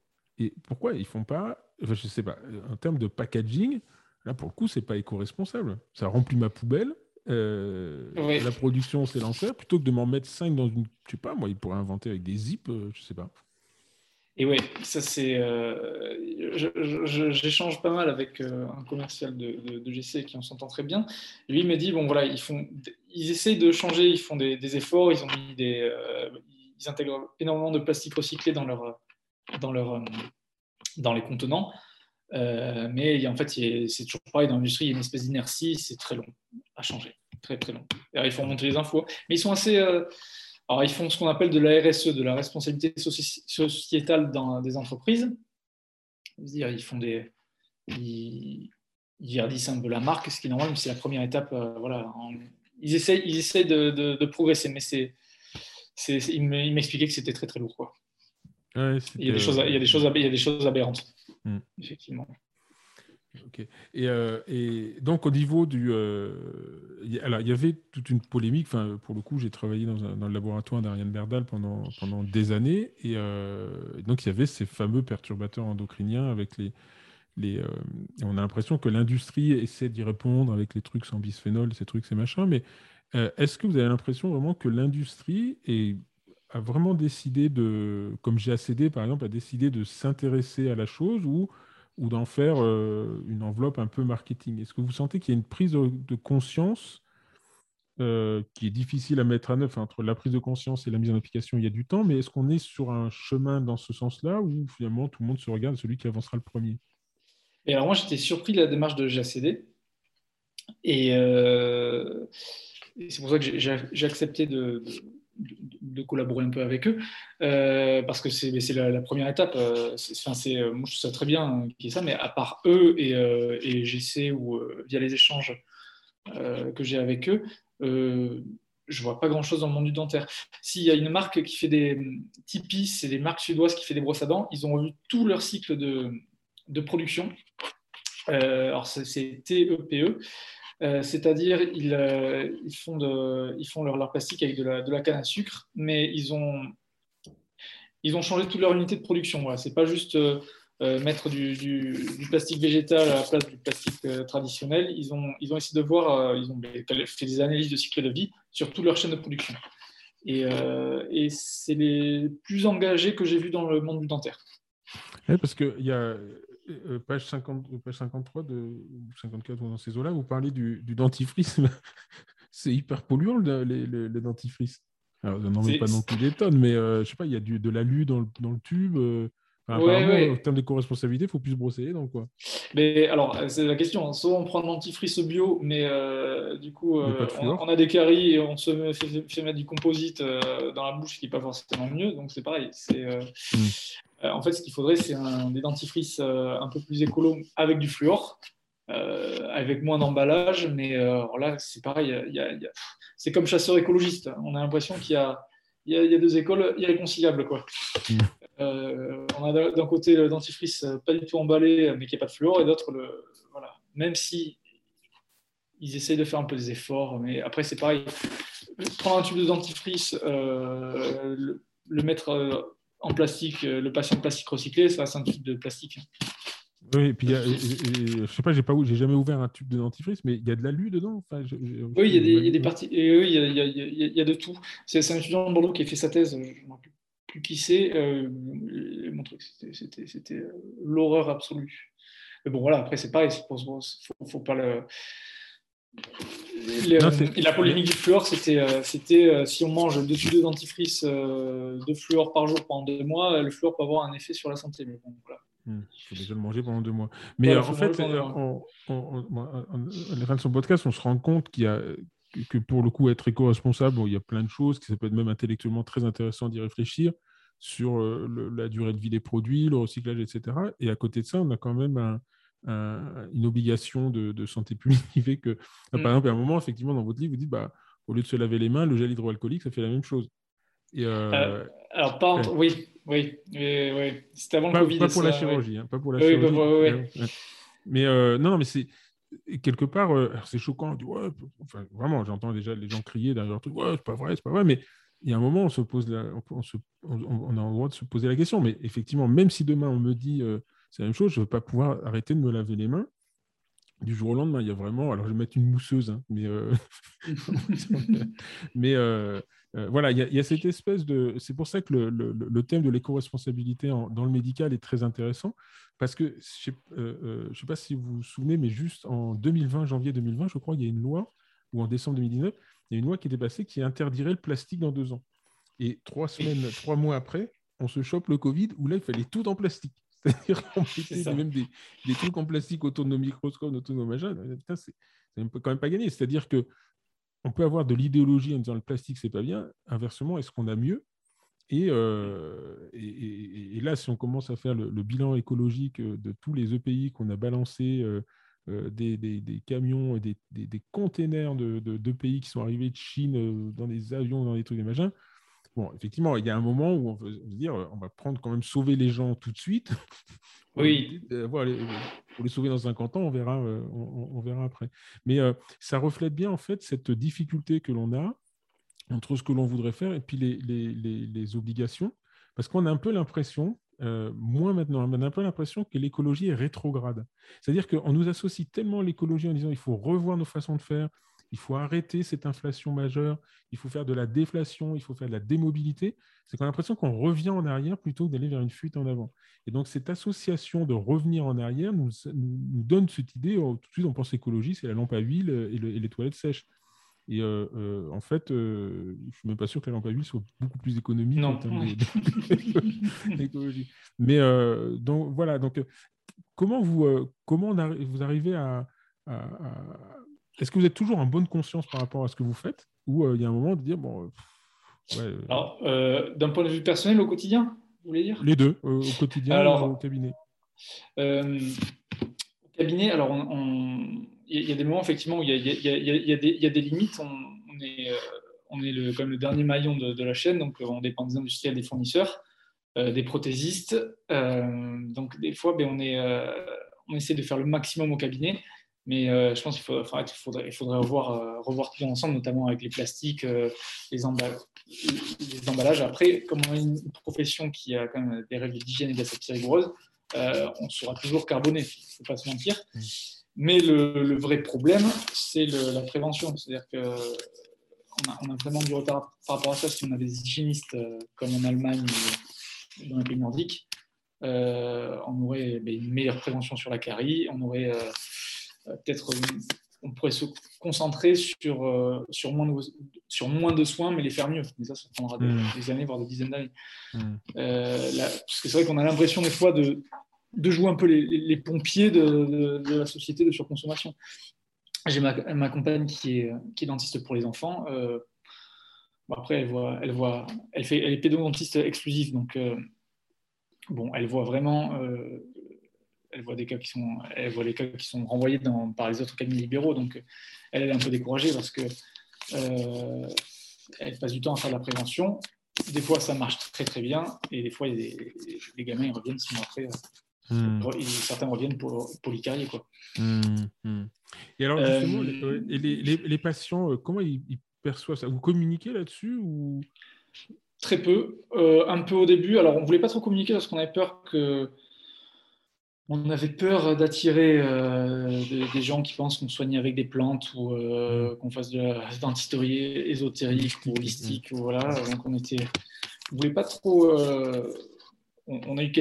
Après, les gens le, perçoivent bien.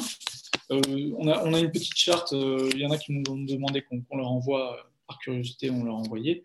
Euh, mais globalement, honnêtement, les gens, on n'a pas trop communiqué non plus dessus. C'est pas hmm. trop la question, mais par contre, quand ils en parlent, Et quand ils en parlent, ils sont... est-ce que vous avez l'impression que la, population est plus sensible, enfin, se sensibilise petit à petit? Parce que moi, finalement, je viens d'être sensibilisé à ça, donc je ne pense pas être le seul. Est-ce que vous avez l'impression qu'il y a une prise de conscience qui se fait ou euh? Ben, un peu, alors c'est vrai que c'est terrible, c'est vrai que c'est chez les jeunes. Après, moi je suis biaisé, on est en centre-ville de Bordeaux. Euh, il y a une population qui est quand même assez, assez bobo, euh, assez, euh, donc je pense pas que ça reflète. Hmm. C'est un échantillonnage assez particulier, mais c'est surtout les jeunes, effectivement. Surtout les jeunes. Après, pour rebondir tout à l'heure par rapport à essayer d'être en accord, c'est vrai qu'on est, on est, on est quand même globalement frustré de ne pas faire plus de choses euh, au cabinet parce qu'on mm. on, atteint rapidement certaines limites. Voilà. Et, euh, et, au, quotidien, donc dans votre vie personnelle, qu'est-ce qui, euh, qu'est-ce qui est différent des autres et qui, est-ce que vous le faites vraiment en termes de bonne conscience ou c'est parce que c'est vraiment un, rythme de une façon de vivre qui vous, plaît non, oui, alors effectivement, on consomme beaucoup moins de viande qu'avant. C'est pas, on mange énorme, on n'est pas végétarien, on mange énormément végétarien quand, on mange de la viande, on en profite. Euh, c'est vrai que c'était, au début, c'était compliqué. Hein, parce que la, famille de mm. chasseurs, euh, le repas de famille, bon, on a abandonné l'idée, ça, de ne pas manger de viande. Mm. Euh, après, non, c'est vrai qu'on prend, plus, on prend quasiment plus l'avion. On, essaie de ne pas trop prendre la voiture. On, achète d'occasion. On n'a bon, pas de télévision à la maison, mais on a quand même, de temps en temps, regarder un film, bien sûr.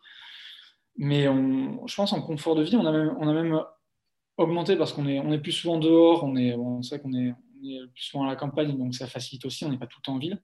Mhm. Euh, mais on, on, a un cadre de vie quand même euh, qui est pas. Et vous avez toujours vécu comme ça ou dans votre enfance, vos parents étaient comme ça ou c'est vous euh, Alors, ben, c'était non, c'était les années 90, donc on le faisait, ils faisaient sans les connaissances, non ils, chez moi, j'étais non, j'étais pourri gâté de, de, de, jouer en plastique. On avait les, PlayStation, on a trouvé les trucs. Non, on ne pouvait pas dire qu'on avait un mode. Mais par contre, on était, on était souvent à la campagne. Mais, euh, euh, c'était quand, même vicieux de vous offrir une PlayStation et vous emmener dans une maison où il n'y a pas d'électricité pour la charger. Hein. Euh, ouais, c'était un peu ça. C'était ouais. Alors les, les, les, les dimanches, c'était c'était ouais, c'était terrible. Hein. Alors à l'adolescence, c'était l'horreur. Mais ouais, ouais, ouais, non, c'était non, c'était, euh, c'est le, on est tous le produit de notre génération, de notre société. Euh, maintenant, il y a de plus en plus de, gens comme nous euh, qui, qui, consomment différemment. On essaie, en fait, on essaie de, vivre, on essaie de se dire, si tout le monde faisait comme nous, voilà, il faudrait qu'une seule planète. Après, on n'est pas, on est très, très loin d'être parfait quand même. Alors justement, ce raisonnement, il est, il est, euh, il est, il est intéressant de se pencher dessus. C'est est-ce que vous le faites pour sauver la planète ou est-ce que vous le faites aussi de dire, bah, après tout, euh, on a une qualité de vie que, que je préfère comme ça et puis, bah, ça fait, euh, si en plus ça profite à la, à la, fin, parce que le fait de le faire pour sauver la planète, il y a une frustration énorme, c'est que si les autres ne le font pas, se dire, bah, en fait, on, le fait un peu, un peu pour eux, et eux, ils s'en foutent. Quoi. des fois, c'est un peu mm. décourageant, complètement. C'est complètement décourageant. Après, on est, ça nous arrive de déraper aussi. Voilà. de, déraper très fort. Ça non, ouais, on est. Euh, mais non, c'est. C'est chouette. Après, c'est très frustrant. Très frustrant. De, et des fois, comme on, se tient au courant au niveau de, des articles, de la littérature, euh, il y a un syndrome qu'on appelle l'éco-anxiété. On n'est pas atteint de ça du tout, loin de là, mais euh, je comprends que certaines personnes soient atteintes de ça. D'accord. Et, votre, votre femme, elle, elle, était déjà convertie ou vous êtes Enfin, c'est pas une conversion non plus, mais. mais en fait, c'est ça. On a, l'impression des fois, c'est l'horreur. On a l'impression de parler de, religion. C'est terrible, alors que pas du tout. Euh, non, on a, fait, on a fait les deux en fait. il n'est pas un, qui, des deux qui était plus que l'autre au départ et qui a emmené le second. Quoi. Non, pas vraiment. Ça s'est fait euh, comme ça, on se connaît depuis longtemps, donc euh, ça s'est fait petit à petit. Mais c'est vrai que quand on y pense, quand on était étudiant il y a, il y a 10 ans, c'est vrai qu'on quand on partait au critérium, c'était pareil, hmm. c'était la gabegie, c'était n'importe quoi. On n'avait absolument pas conscience de l'époque. C'était, mais euh, je ça, aurait été, ça aurait été intéressant de savoir comment on aurait, comment on aurait vécu certaines choses Je pense qu'on les aurait fait quand même. Et donc, euh, euh, pour, terminer, les, questions un peu conventionnelles, je ne vais pas poser les mêmes que d'habitude, mais qu'est-ce qui, est-ce qu'il y a quelque chose qui a été vraiment un déclencheur? Je, crois avoir lu Mayotte, euh, la vision des parpaings, ça a été vraiment un déclencheur. Je, pense que ça ne se fait pas du jour au lendemain, genre je me réveille, tiens, je vais être éco-responsable, mais est-ce qu'il y a eu quand même un ou plusieurs éléments il faut vraiment faire quelque chose quoi? Mais euh, c'était euh, bah, les voyages un peu quand étudiant, j'ai fait l'humanitaire. Avant de partir au Vietnam, je disais que je partais faire de l'humanitaire. Quand je suis rentré au Vietnam, j'ai dit que j'étais parti voyager au Vietnam. Euh, ouais, c'est pareil, c'est quand on part en Asie, on voit que là, c'est un peu la catastrophe. Et euh, du coup, le, le sujet me tenait à cœur. Et quand j'ai fait ma thèse, eh ben, après, j'ai commencé à lire les, les synthèses de- du, du GIEC. Donc, euh, du, euh, ils ont sorti le dernier rapport euh, il, y a, il y a deux semaines, enfin une partie du dernier rapport. Et en lisant ces synthèses, c'est vrai que c'était un peu alarmiste et c'est vrai qu'on avait, j'avais envie, voilà, de, de, de, à ma petite échelle, de, de, de contribuer à, à ça. Et puis surtout, comme on a déménagé, on a changé de cabinet, on a profité pour, Mmh, mmh. Pour, Mettre en pour de application. mettre- donc c'est, euh, mettre en application tout ça, ouais. Même si c'est très loin d'être parfait parce que euh, parce que c'est c'est compliqué. Ok. Euh, que- la- notre question, c'est, euh, vous dites, euh, on se tient au jour de la littérature, etc. C'est qu'est-ce qui vous, euh, qu'est- qu'est-ce qui, comment vous tenez au courant de ça? C'est-à-dire, euh, de se dire, bon, il y a le, le- le- le rapport du GIEC, mais ça, c'est une fois par an. Est-ce qu'il y a Mm. des espèces de groupes de discussion auxquels vous participez? Euh, que vous Mm. pourriez conseiller, mais pas des trucs hyper, euh, hyper agressifs, hyper orientés, mais des- pas du tout. En fait, vous êtes très ouvert euh, sur ce qui se fait. Non, alors je suis pas du tout sur les réseaux sociaux. Je regarde, je suis très peu sur ordinateur, donc j'aime bien la. Si il y a un magazine, il y a Reporter que je que je lis, mais c'est pareil, il faut toujours. euh, euh, ils font l'article d'ailleurs. Il y a un article sur euh, sur Socrates, ils en parlent du- des panneaux solaires et des champs voltaïques. Donc euh, Reporter, c'est c'est indépendant. Euh, c'est numérique. Après, euh, non, je- la, la presse que je lis, c'est. euh, en fait, je, je- je- revis un rituel que j'avais quand j'étais gamin. Quand j'étais gamin, j'achetais le journal de Mickey et Spirou. Et là, je, lis Charlie Hebdo et Le Canard enchaîné, qui sort le mercredi également. Oui. Donc voilà, je, me remets à lire ce. J'ai un petit rituel le mercredi. Je me tiens au courant là. Après, non, je ne vais pas trop fouiller sur Internet parce qu'il y, a, voilà, il y, a, il y a à boire et à manger. Quoi. D'accord. Et le, enfin, Charlie Hebdo et, et- et le, le- le canard, ça reste quand même très. euh, très orienté, bien sûr. Mais faut, bah, faut- oui, orienté. Enfin, ça dépend en fait. C'est orienté, mais c'est aussi intéressant d'aller voir comment. euh, Mais ça reste très, euh, comment dire, très satirique. C'est très satirique Euh, et surtout, ils, sont- ils sont indépendants. Ils n'ont ils ont pas de sont publicité. C'est vrai que le Donc, canard enchaîné, je- mon, mon père, je connais le canard enchaîné depuis que je suis né, parce que mon père a toujours lu le canard enchaîné. Il n'y a pas de pub. Et j'adore la, ca- la ça, j'adore. ça. Ouais, ouais. La si vous ne connaissez pas le canard enchaîné, il faut l'acheter une fois. Il y a cinq pages, ça se lit très très vite. C'est des Ouais. articles très courts. Et euh, il y a la mare au canard, et ça, c'est vraiment, euh, c'est vraiment très drôle.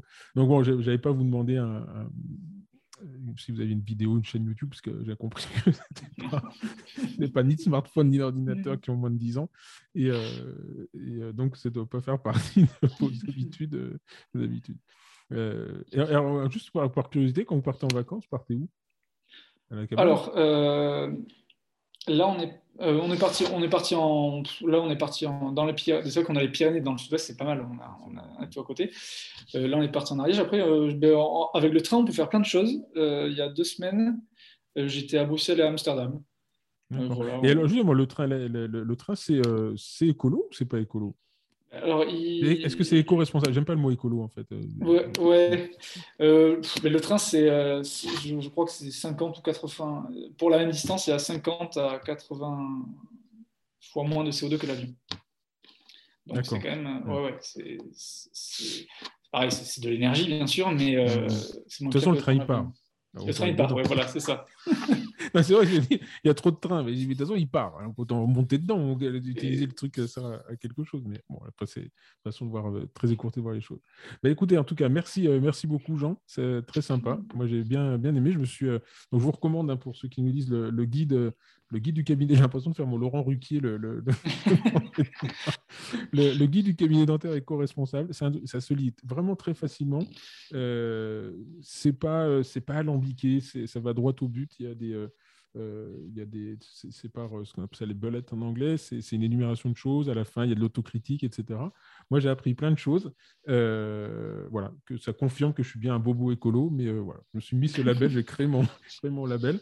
Euh, merci à vous tous de nous avoir, euh, nous avoir écoutés. Et puis, euh, bah voilà, donc vous retrouverez ce, podcast, il est en lien avec euh, le prochain numéro du journal qui s'appelle Le Maxillaire euh, qui va être, euh, qui est actuellement sous presse par, euh, par GACD. et donc qui, se, qui, qui traite de l'éco-responsabilité au, au, cabinet. Voilà, donc dans ce fameux bouquin aussi, j'ai oublié de dire, j'ai appris que les rougons de coton salivaire étaient hyper, hyper contaminants. Voilà, donc les compresses, je ne sais pas, mais le coton salivaire, ça pollue. Voilà, merci, euh, merci beaucoup. Euh, je vous dis à la semaine prochaine avec un autre invité et puis une thématique euh, complètement différente. Et pour, comme c'est le podcast de la rentrée, je vous souhaite à tous une très très bonne rentrée pour les enfants, pour vous-même. Et puis, continuez à nous écouter et à mettre des étoiles sur le, le podcast. Ça nous fera remonter dans la liste et ça sera très bon pour notre ego. Merci beaucoup. Au revoir. Au revoir, Jean. Merci à vous. Bonne journée. Au revoir. Thank you.